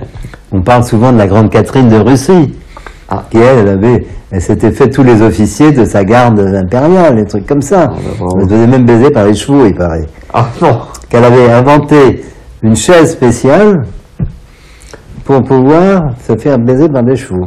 Oh là Ben, T'es mignonne, t'es mignonne, mais tu le- ronfles dans le micro. Donc, tu vois, je veux dire, euh, la grande Catherine de Russie, là là, elle s'en était pris pas, pas mal, tu vois. Mais et ça reste la grande Catherine de Russie, tu vois. Mm. Mais on n'a pas beaucoup d'histoires. On a beaucoup d'histoires de Don Juan dans l'histoire, mais pourquoi, comme, pourquoi on n'a pas d'histoire de Don Juan féminine vrai. Les seules références qu'on ait, c'est souvent la grande Catherine de Russie. Et elle est pointée du doigt. Et elle est pointée du doigt, et parce que c'était la grande Catherine de Russie, donc euh, quelque part on acceptait, mais c'est parce que c'était, elle était, elle avait un grade important. Mais pourquoi on n'a pas plus d'histoires de, de femmes euh, qui ont justement, qui étaient des femmes. Alors, à chaque fois qu'il y a des histoires de femmes, disons au volage, où c'était des, hum, des grandes courtisanes, des grandes putes à l'époque de Louis XIV, de Louis XV, euh, Madame Sangène, tous ces gens-là, c'était qui ont été anoblis avant, mais qui étaient au départ des films, des femmes de, tu vois, qui levaient la jambe facilement, quoi, tu vois. Mais on n'en parle pas souvent. Et toi, tu levais la jambe facilement aussi, j'ai l'impression. Moi, j'étais curieux. Moi, j'étais curieux de la vie. Moi, j'étais. C'est pour ça que j'ai trouvé que la photographie était. Moi, j'ai commencé à voyager très jeune. Je voyageais, euh, je te dis, à l'âge de 5 ans, je prenais l'agent, l'avion. Euh, C'était dans les années 50. Il n'y avait pas beaucoup de gens qui prenaient l'avion dans les années 50. Moi, j'étais curieux, curieux de la vie, curieux de, curieux de tout, curieux de, hum, de l'architecture, curieux de la, des jardins, de la bouffe, et des femmes, évidemment. Et quel est ton regard aujourd'hui sur les sites de rencontres? Est-ce que toi, tu serais capable d'être dessus ou quel, quel, qu'est-ce que tu en penses aujourd'hui, je vois. hum, Aujourd'hui, il y a une nouvelle façon de rencontrer les gens, c'est sur Internet. Moi, quelque part, je peux pas. Qu'est-ce qui te bloque? L'écriture, déjà, faire des fautes d'orthographe. Moi, j'avais, je connaissais un type comme ça, il s'occupait de mon ordinateur un peu, et lui, il était, euh, il venait donc m'aider à mon ordinateur, et puis pendant ce temps, il était sur Internet, et il discutait en écrivant avec quatre, voire cinq femmes en même temps sur Internet. Ça devait te, te laisser rêveur? Et ces critères, lui, c'était les femmes qui faisaient pas de faute d'orthographe. Donc c'était ou des instits, ou des flics, ou des choses comme ça. Tu vois, c'était son seul critère, c'était des femmes qui faisaient pas de faute d'orthographe. Mais lui, il arrivait, comme Napoléon a dicté 5 ou 10 lettres à la fois, lui, il arrivait à tchatcher sur, euh, avec cinq femmes en même temps sur un truc comme ça. Et moi, ça, je peux pas, parce que j'ai pas, d'abord, les téléphones portables, j'ai pas la dextérité que vous avez, vous, aujourd'hui, à écrire des mails et des machins, euh, debout, assis, n'importe où, euh, en pas à toute vitesse. Là, il faut d'orthographe, ça me... Et puis, j'ai pas, moi, je sais pas, il faut, j'ai besoin. Moi, je suis comme saint Thomas, j'ai besoin de voir. Moi, j'ai besoin de voir. C'est pour ça que j'aime bien aller dans les musées, parce qu'il y a beaucoup de choses que j'ai vues dans les livres, et tout d'un coup, je vais les voir dans le musée. Mais ce qu'on a vu en petit dans un livre et qu'on voit en réalité devant, ce qu'on a vu dans un livre, on le retient, mais Tu le vis pas. c'est pas la même chose que quand tu l'as été en face d'un tableau. Et c'est comme pareil, c'est tchatcher sur internet avec quelqu'un qui, qui écrit tout. Tant que tu l'as pas en face de toi, c'est euh, délicat. Je trouve que c'est tellement important le, le face à face. Donc là, moi, je t'ai recommandé une herboristerie, puisqu'il y a une, une herboriste. hein, Mais je vais, je vais y aller en sortant. j'en- Et Alors, si- c'est pas c'est elle, c'est elle qui est là le samedi aussi. Ah bah tu verras. Oui. Et si c'est elle, comment tu vas t'y prendre pour la, pour la séduire? C'est quoi ta, ta manière à toi? Bah, déjà, je vais échanger comme client. C'est-à-dire qu'au départ, je, je, je rentre comme un client lambda, Ouais. puisque je ne la connais pas, je ne sais pas, je ne sais pas à quoi elle ressemble. Après, en fonction déjà de l'impression que j'aurai vis-à-vis d'elle, je vais essayer de la regarder, qu'elle sorte de son comptoir pour voir euh, un peu euh, ses jambes, ses fesses, comment elle est. J'ai besoin, j'ai besoin de voir, parce que moi, comme photographe, effectivement, même une fille habillée, euh, j'arrive à savoir comment elle est foutue sur ses vêtements. J'ai Ouais. l'habitude de, de- le voir. Donc, je ne veux absolument pas tirer des plans sur la comète. Je viens au départ comme euh, un client, comme n'importe qui, poser une requête, parce que l'autre m'avait donné des choses qui étaient vachement bien, donc je pourrais prendre déjà un peu la même chose. Et puis après, euh, je veux dire, après, après, je sais pas. Après, je sais pas. Et donc, c'est ça qui est bien en même temps, c'est que si quelque part il y a une réciprocité, ça s'enchaîne tout doucement. Et tu proposes de prendre son numéro pour prendre un verre. Et je propose, De prendre son numéro pour aller prendre un verre ou... oui ou je sais pas, je, j'essaye de, savoir si elle aime d'aller voir des, des expos, des musées, j'essaye de savoir qu'est-ce que... Et tout d'un coup, je me dis, tiens, ben, si, elle aime, si vous aimez bien les expos, on pourrait aller voir, moi je voudrais aller voir l'expo de Miro qui va se terminer au mois de février, j'aimerais bien aller la voir, euh, si vous voulez, on va voir euh, l'expo de Miro. euh, Qu'est-ce que vous avez vu? Il y a l'exposition de Picasso en ce moment à Paris, rose et bleu, qui est vachement bien. Il y a l'exposition de Basquiat euh, à la Fondation Vuitton qui est extraordinaire. Tu vois, je veux dire, je vais essayer de voir un peu quel est son jardin, son jardin à elle, son jardin, un peu son monde. Si elle est plus à la lecture, à travers le cinéma, mais comme je peux pas savoir à l'avance, c'est pour ça que c'est intéressant, c'est que je peux pas dire à l'avance je vais faire ceci ou je vais faire cela. Mais c'est un peu comme prendre la balle au bon. Ouais. C'est-à-dire qu'il ne faut pas se bloquer sur rien. Il ne faut pas resserrer l'entonnoir, resserrer. Il faut laisser, il faut laisser. Et c'est après, en, en, en rencontre, je ne peux pas savoir ce que je vais faire. Je ne vais pas savoir ce qu'elle va dire. Je ne sais même pas si elle sera là, elle. Tu vois Donc, tirer un plan sur la comète, ça ne sert à rien du tout. Ouais. Donc, tout va s'improviser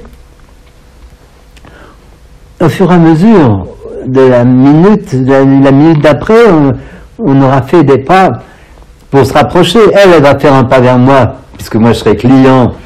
Donc elle, elle va faire son travail de marchande vers moi. Elle va faire des.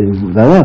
Donc moi, je réponds à cette demande-là, mais en même temps, j'essaye de voir par les côtés quel- comment je pourrais avoir une relation avec elle indépendamment de son rôle de marchande et de moi de client qui va acheter un truc. Ouais. Donc je vais essayer, bon, je vais voir comment elle est habillée, je vais voir, c'est vrai que je vais te raconter une histoire On extraordinaire. Je vais te raconter une histoire extraordinaire. J'adore les histoires extraordinaires. Ah, C'était vraiment une histoire extraordinaire. On va, on va, on va peut-être même conclure dessus. si tu veux. Ah, Parce que ça, c'est vraiment une histoire quand même complètement incroyable. J'étais euh, dans le Marais, rue de Rambuteau. Cette rue de Rambuteau qui va de Beaubourg à la place des Vosges. Ouais. Qui fait où il y a un samedi, dimanche, enfin je veux dire, c'est vraiment un, un boulevard euh, avec que des boutiques de chaque côté. Du monde Et- partout. Et du monde partout, du monde partout. Et, et, euh, j'étais dans un magasin, une boutique d'un copain qui vend des photos. Et j'étais en train de regarder des photos sur l'Égypte. Je, je regardais un truc et je voulais voir, il y avait des piles de photos. Et je vois une fille qui rentre, que je trouve assez séduisante. Et puis elle se met à regarder deux, trois trucs, et à un moment donné, je la vois, elle se penche comme une africaine, qu'elle se penche, tu sais, comme ça, debout. Ouais. Et une, une européenne, elle va, se- elle va s'accroupir pour se bêcher, pour ramasser, voir quelque chose par terre. Il y avait un panier par terre avec plein, plein de cartes postales dedans. Et une femme européenne, elle va, se- elle va s'accroupir pour ramasser la carte. La femme africaine, elle va se baisser comme ça, le cul en arrière, tu vois, elle va se baisser comme ça. tu vois, Une autre façon de se baisser. Et moi, je regardais mes photos et tout, puis je la vois regarder, je la vois rama- ramasser une carte postale, et je vois la carte postale qu'elle ramasse. Puis elle regarde deux, trois trucs, et puis elle s'en va. Et moi, j'avais vachement envie de lui parler. Et je me dis, oh, c'est pas grave, je vais la retrouver. Alors que c'était un samedi après-midi, rue de Rambuteau. Ouais. Tu vois Il faut avoir confiance. ouais. Non, je me suis dit, c'est pas grave, je vais la retrouver. Je sors après ça, puis je réfléchis la carte postale qu'elle avait trouvée. Ça m'a fait penser, ou c'était peut-être un Warhol ou un truc comme ça. Et donc en sortant de la boutique, je ne sais même pas si elle part à droite vers la place des Vosges ou vers Bourg, je ne sais rien du tout.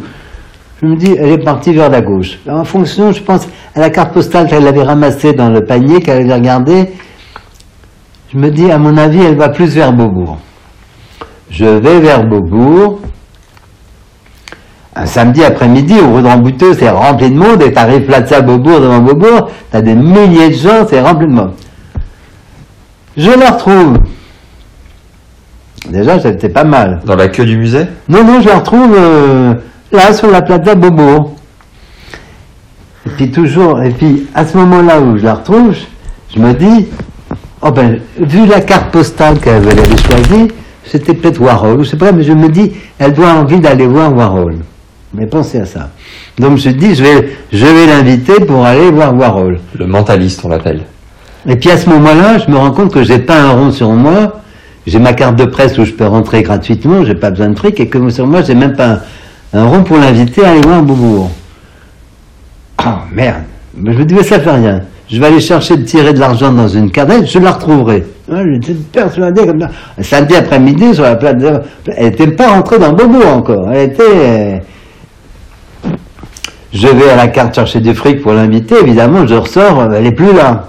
Et je continue toujours avec mon idée que elle est, euh, elle est rentrée dans Beaubourg parce que la carte postale qu'elle avait revendue, je me suis dit, elle va voir, euh, l'expo de Warhol.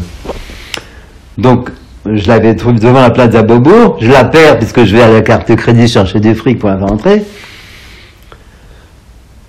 Je rentre dans Beaubourg, je la vois, je la vois qui monte les escaliers de Beaubourg. Je me suis dit, bon, ben, c'est bon signe. Elle va voir, je pense, l'exposition Warhol. À ce moment-là, j'ai une envie de pisser monstrueuse. Et je ne peux pas la tenir parce que je me dis, si je vais là lui parler, j'ai envie de pisser, je, c'est pas possible. Je me dis, je, c'est pas grave, je la perds, je la retrouverai. Je veux dire, c'était quand même euh, fort, tu vois. Je vais pisser, et après, je, continue dans ma logique, tout, par rapport à la carte postale, j'avais vu qu'elle est ramassée, je me dis, elle est dans l'expo Beaubourg, de Warhol à Beaubourg. Je monte, donc je vais pisser, tu vois, ça faisait trois fois de suite que je l'avais lâché, samedi après-midi, rue de Rambuteau, sur la place de Beaubourg, c'était incroyable de penser que tu allais la retrouver. Donc je continue ma logique, je vais pisser, je, monte avec ma carte de presse et tout ça, je monte, je rentre à l'expo Beaubourg, et je la retrouve à Beaubourg. Et je l'ai retrouvée dans l'expo. Et là, j'ai, été l'aborder, j'étais pas encore marié, Elle était du côté de Toulouse et elle est venue à mon mariage d'ailleurs. Je l'ai invitée, à- on se revoit toujours, on se parle de temps en temps, on déjeune ensemble et tout ça. Et vous êtes sortis ensemble ou pas? Non, on n'a jamais sorti ensemble, Mais c'est devenu une amie. mais c'est devenu une copine. Incroyable. C'est devenu une copine. Et c'est quand même, mais c'était quand même extraordinaire, c'est que un samedi après-midi, dans cette rue de Rambuteau et tout, Et tu lui as expliqué? Oui, je lui ai raconté l'histoire après. Ouais. Ah oui, c'était assez fascinant, tu vois. Incroyable. C'était, c'était complètement incroyable. Ce qui aurait été fou, c'est que vous finissiez par vous marier ensemble. Non, mais ce qui était fascinant, c'est que quelque part, j'avais envie de lui parler et que j'avais, j'avais une certitude que je la retrouverais. Et trois fois de suite, Ouais. une fois à rue Beaubourg, j'aurais pu partir du mauvais côté, aller vers la place des Vosges. Je me suis pas trompé, je suis allé vers Beaubourg parce que c'était toujours par rapport, quand elle s'est baissée pour amorcer une image, j'ai vu l'image qu'elle avait, ouais, et cette image, ça, pour moi, ça me faisait penser, quelque part, à me rapprocher de Warhol, où il avait une exposition à, à Beaubourg à ce moment-là. Yes. Et donc, ce qui m'a fait aller à gauche, au lieu d'aller à droite vers les autres, et quand je l'ai retrouvé sur la place d'Abobourg, j'ai accepté quelque part de la perdre, Ouais. parce que quelque part, j'étais, mais Ah, c'était évident que je la retrouvais.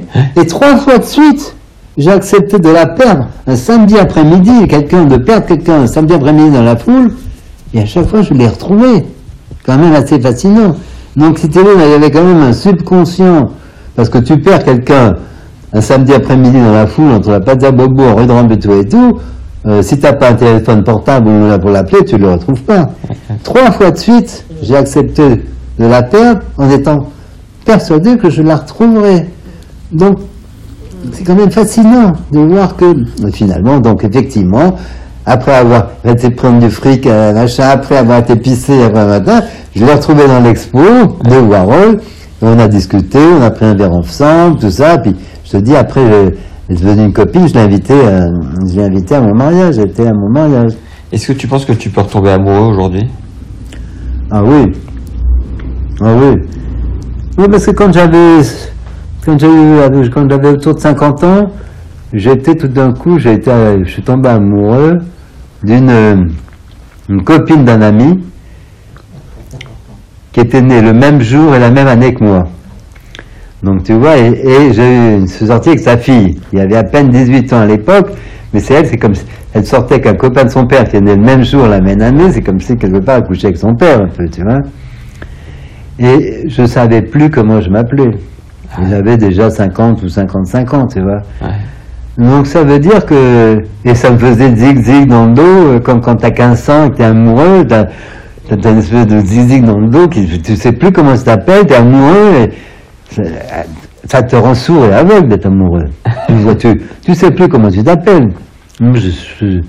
C'est vrai, et donc je me suis rendu compte que effectivement, tu peux être amoureux à n'importe quel âge. Et ça, c'est quand même, ça, c'est quand même vachement intéressant de voir que tu peux de nouveau être amoureux à 50 ans, comme quand tu avais 16 ans, tu étais amoureux d'une fille que tu toucheras jamais de ta vie, à qui tu parleras peut-être pas d'ailleurs, mais oui, que tu peux retomber amoureux toute ta vie entière, et ça, c'est quand même très rassurant.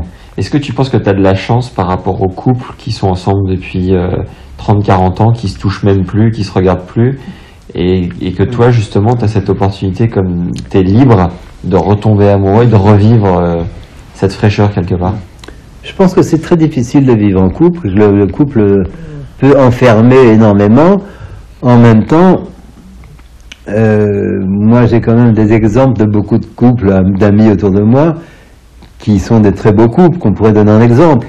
Mais je pense que c'est très difficile, en fait, d'avoir un couple qui soit positif, c'est-à-dire euh, qui, qui soit toujours neuf. L'idée d'un couple, c'est bien. On dit toujours, il vaut mieux être seul que mal accompagné. Ouais. Donc, si on est en couple, comme je dis, le couple, c'est 1 et 1 égale 3. C'est-à-dire que, euh, L'intérêt du couple, c'est que on est deux à faire monter le- les vibrations pour faire que ça soit encore mieux. Donc, pour que ça soit encore mieux pour l'un et l'autre. Donc, je pense que euh, le couple a tendance à enfermer beaucoup et à, à te mettre euh, des contraintes. Mais qu'il y a des gens qui arrivent à vivre vraiment bien, à avoir, qui sont une jeunesse d'esprit dans leur couple et, et une ouverture extraordinaire, qui sont très dynamiques, qui sont très indépendants aussi, qui ont chacun un travail différent, chacun, ils se voient pas forcément tous les jours, Mm. donc ils se retrouvent. Le, couple, ça peut être une prison en même temps. Ouais. Le couple, ça peut être une prison. C'est, pas facile, le, le couple, je trouve. Surtout dans la, dans la longueur, quoi, dans la longueur du temps. ouais. Ouais. Mhm. Mais, mais en même temps, moi, je me rends compte d'une chose, c'est que aujourd'hui, effectivement, des anciennes fi- fiancées, je peux partir en voyage avec elles, je peux aller passer le week-end à la campagne avec elles, quelque part. On a eu tellement de complicité ensemble que cette complicité qu'on a eue, même si elle n'existe plus sur le plan sexuel, Ouais. je veux dire, elle existe sur d'autres plans et qu'on peut toujours partager. euh, des amis que tu aimes beaucoup, même si tu les vois pendant un an ou tu les vois pas pendant un an ou deux, Tu les retrouves tu les pareil. retrouves Ouais. comme si c'était hier la, dernière- la fois- la dernière fois que je les avais vus. Ouais, c'est vrai. Donc je- tout ça, c'est, on peut pas dire qu'il y y a des méthodes, mais il faut jamais regretter ce qu'on a fait. C'est pour ça que si on est, si on est d'un coup, on, a, on a, on a une attirance par rapport à une personne, surtout il faut y aller. Surtout, il faut prendre sur soi, il faut se pincer les fesses, mais il faut y aller. Même si que le marié hein Même si t'es marié ah oui, je pense. Parce que ça, oui, mais ça veut pas dire, ça veut pas dire que tu vas aller voir cette personne pour coucher avec elle. C'est vrai. Tu peux être marié et tu te dis il faut que je rencontre cette personne, finalement parce qu'elle a des affinités avec toi très intéressantes et que vous tu pourrais avoir des affinités avec elle, aller partager. Hein, c'est peut-être- euh, coucher ensemble, ce n'est pas une finalité, euh, je veux dire, euh, Ouais. indispensable. Mhm. Tu vois Parce que d'ailleurs, il y a des gens, des filles avec qui tu as envie de coucher, mais tu n'auras pas envie de partir en voyage avec elles. Mhm.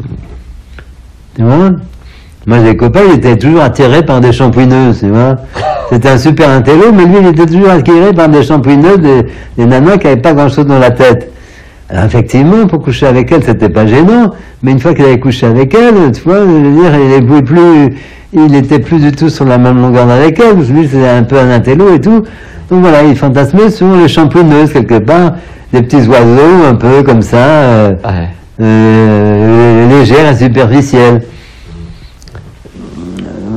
Et ça, ça peut jamais durer vraiment très très longtemps en fait, parce que c'est, je veux dire, euh, comme disait Tchekhov, hein, une bougie, ça t'éteint toujours à un moment ou l'autre. Hein, quand une bougie. Et comme notre bougie est sur le point de s'éteindre, euh, j'ai coutume de terminer les interviews en demandant à mon invité de me poser une question, n'importe laquelle.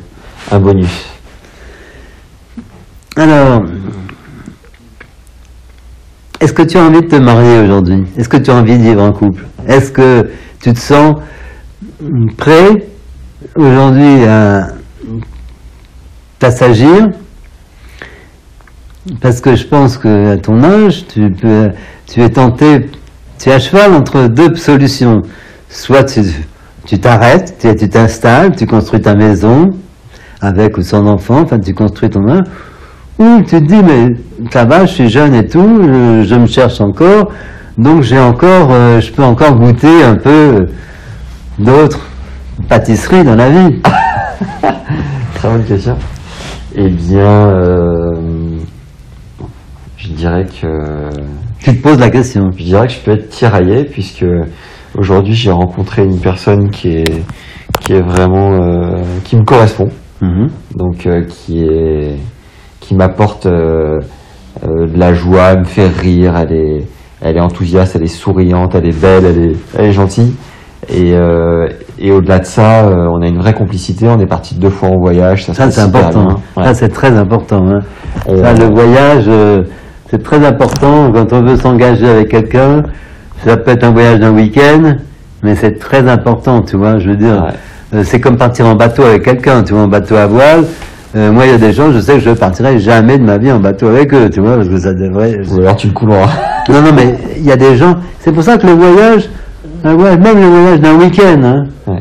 je pense que ça, c'est une, une- c'est une expérience qu'on peut suggérer à tout le monde. C'est que quand tu as des envie de prolonger un peu ta relation, pars un, week-end en voyage, euh, ça te donnera, euh, parce que- quand tu pars en week-end, tu sors de ton contexte et la personne sort de son contexte. Tout à fait. Donc c'est là, c'est intéressant de voir quelle va être euh, votre complicité à tous les deux dans un autre endroit qui n'est pas le vôtre et dans un- une autre réaction vis-à-vis d'un autre pays, d'un autre climat, d'une autre culture, d'une autre nourriture, d'une autre chambre.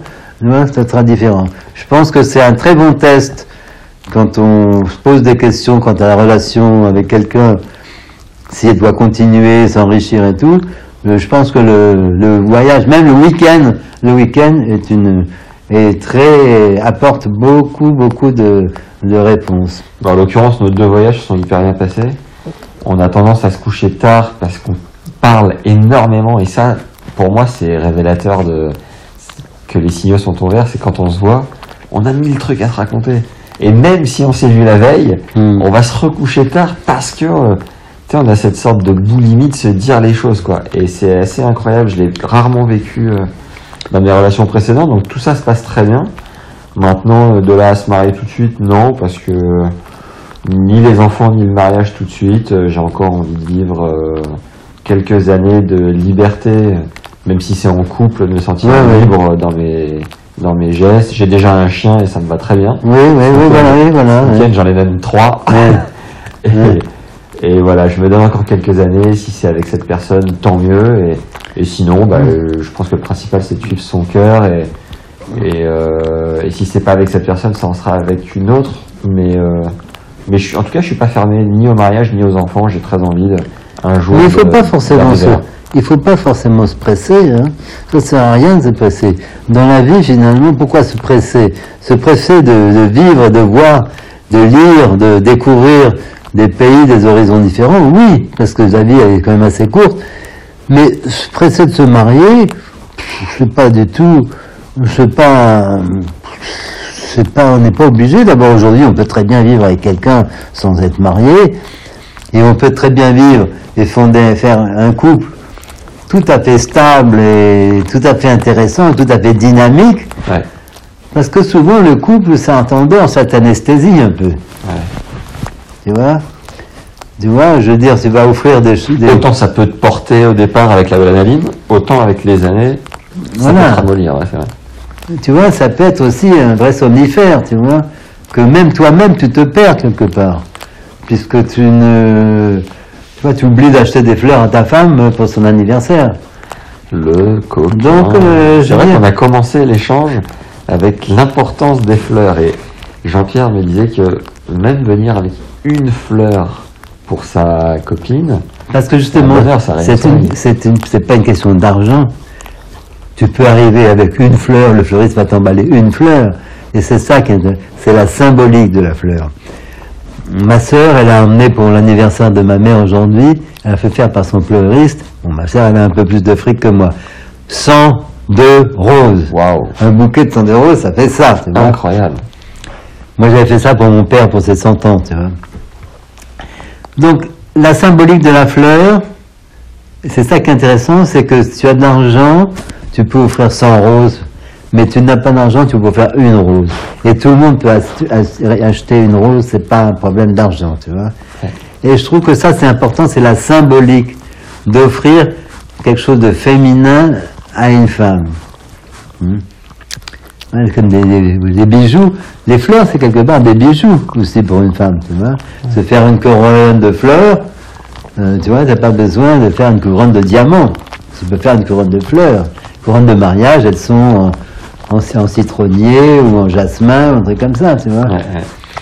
Donc, il faut pas oublier, il faut pas oublier le côté chevaleresque du rapport homme-femme. Même si c'est, c'est quelque chose qui se démode pas. Nous ne sommes plus au Moyen Âge, mais le chevalier de notre époque, eh ben, il a une voiture. Avant, il avait un cheval. Mais quelque part, quand il enlève une femme, que ce soit sur son cheval ou dans sa voiture, c'est une façon de l'enlever pareil. Donc tous les principes n'ont jamais changé. Les relations amoureuses, que tu sois en Alaska, à l'équateur ou à l'hémisphère sud, ah, les histoires, les histoires d'amour sont toutes les mêmes au monde. Toujours pareil. C'est pareil, c'est pas parce que tu es chinois ou japonais ou, ou autre chose. L'histoire d'amour, c'est toujours les mêmes histoires. Donc les histoires de relations, qu'est-ce qui fait qu'on est attiré? Il y a beaucoup de chimie. Il y a des, beaucoup de chimie. Moi, je sais qu'il y a des parfums, par exemple. Il y a une femme, je parle avec une femme, et je sens l'Odyssée, par exemple. Ah, mais je peux pas continuer à lui parler. Ça me, ça me donne envie de vomir. À ce Ah oui, non. il y a des parfums, toi, genre l'Odyssée, là, de chez machin, là. Je sais pas, je connais pas. Ce parfum, bon, c'est un- mais je sais que ce parfum-là, je ne le supporte pas. Donc, il y a quelqu'un qui va m'attirer, je vais aller vers elle, je parle avec elle, je sens ce parfum. Je dis, attendez, excusez-moi, il faut que j'aille aux toilettes, je, je m'en vais. Je ne peux pas lui parler, à cause de cette odeur. Donc, ça, c'est quand même bien chimique, tu vois. Je veux dire que ça t'attire, il y a des parfums, il y a des trucs de chez Rochas, moi, ça, m'excite et ça m'attire. Il y a des choses qui me répulsent. Et ça, comment analyser ça? C'est animal en fait. Un chien, il, il sent si t'arrives, il te renifle, il sent si tu vas être gentil avec lui ou pas. C'est- important, on parle pas. Et je pense que, je pense que inconsciemment, un chien, il va savoir si tu vas être sympa avec lui ou pas, rien qu'à te sentir. Possible. Et je pense qu'il y a cette chimie. Si tu es attiré par, par une femme, si tu es attiré par quelqu'un, s'il y a quelque chose qui est vraiment, existe vraiment dans cette relation, je pense que ça va être réciproque. Mais on va le deviner que au cours de la relation, c'est comme tout à l'heure, tu dis, cette femme que je vais rencontrer, peut-être qu'elle ne sera pas là, je n'en sais rien, mais j'y vais d'une façon très positive. Yes. Et tout ce qui compte, c'est d'y aller. Et c'est d'y aller, c'est d'y aller et d'être positif. Merci Jean-Pierre pour, euh, bah, pour avoir partagé euh, Bah, ces ça, je 72 ans d'expérience. Oui, mais c'est agréable de parler de ces choses-là avec quelqu'un, avec un jeune quelque part, parce que finalement, c'est des choses assez universelles.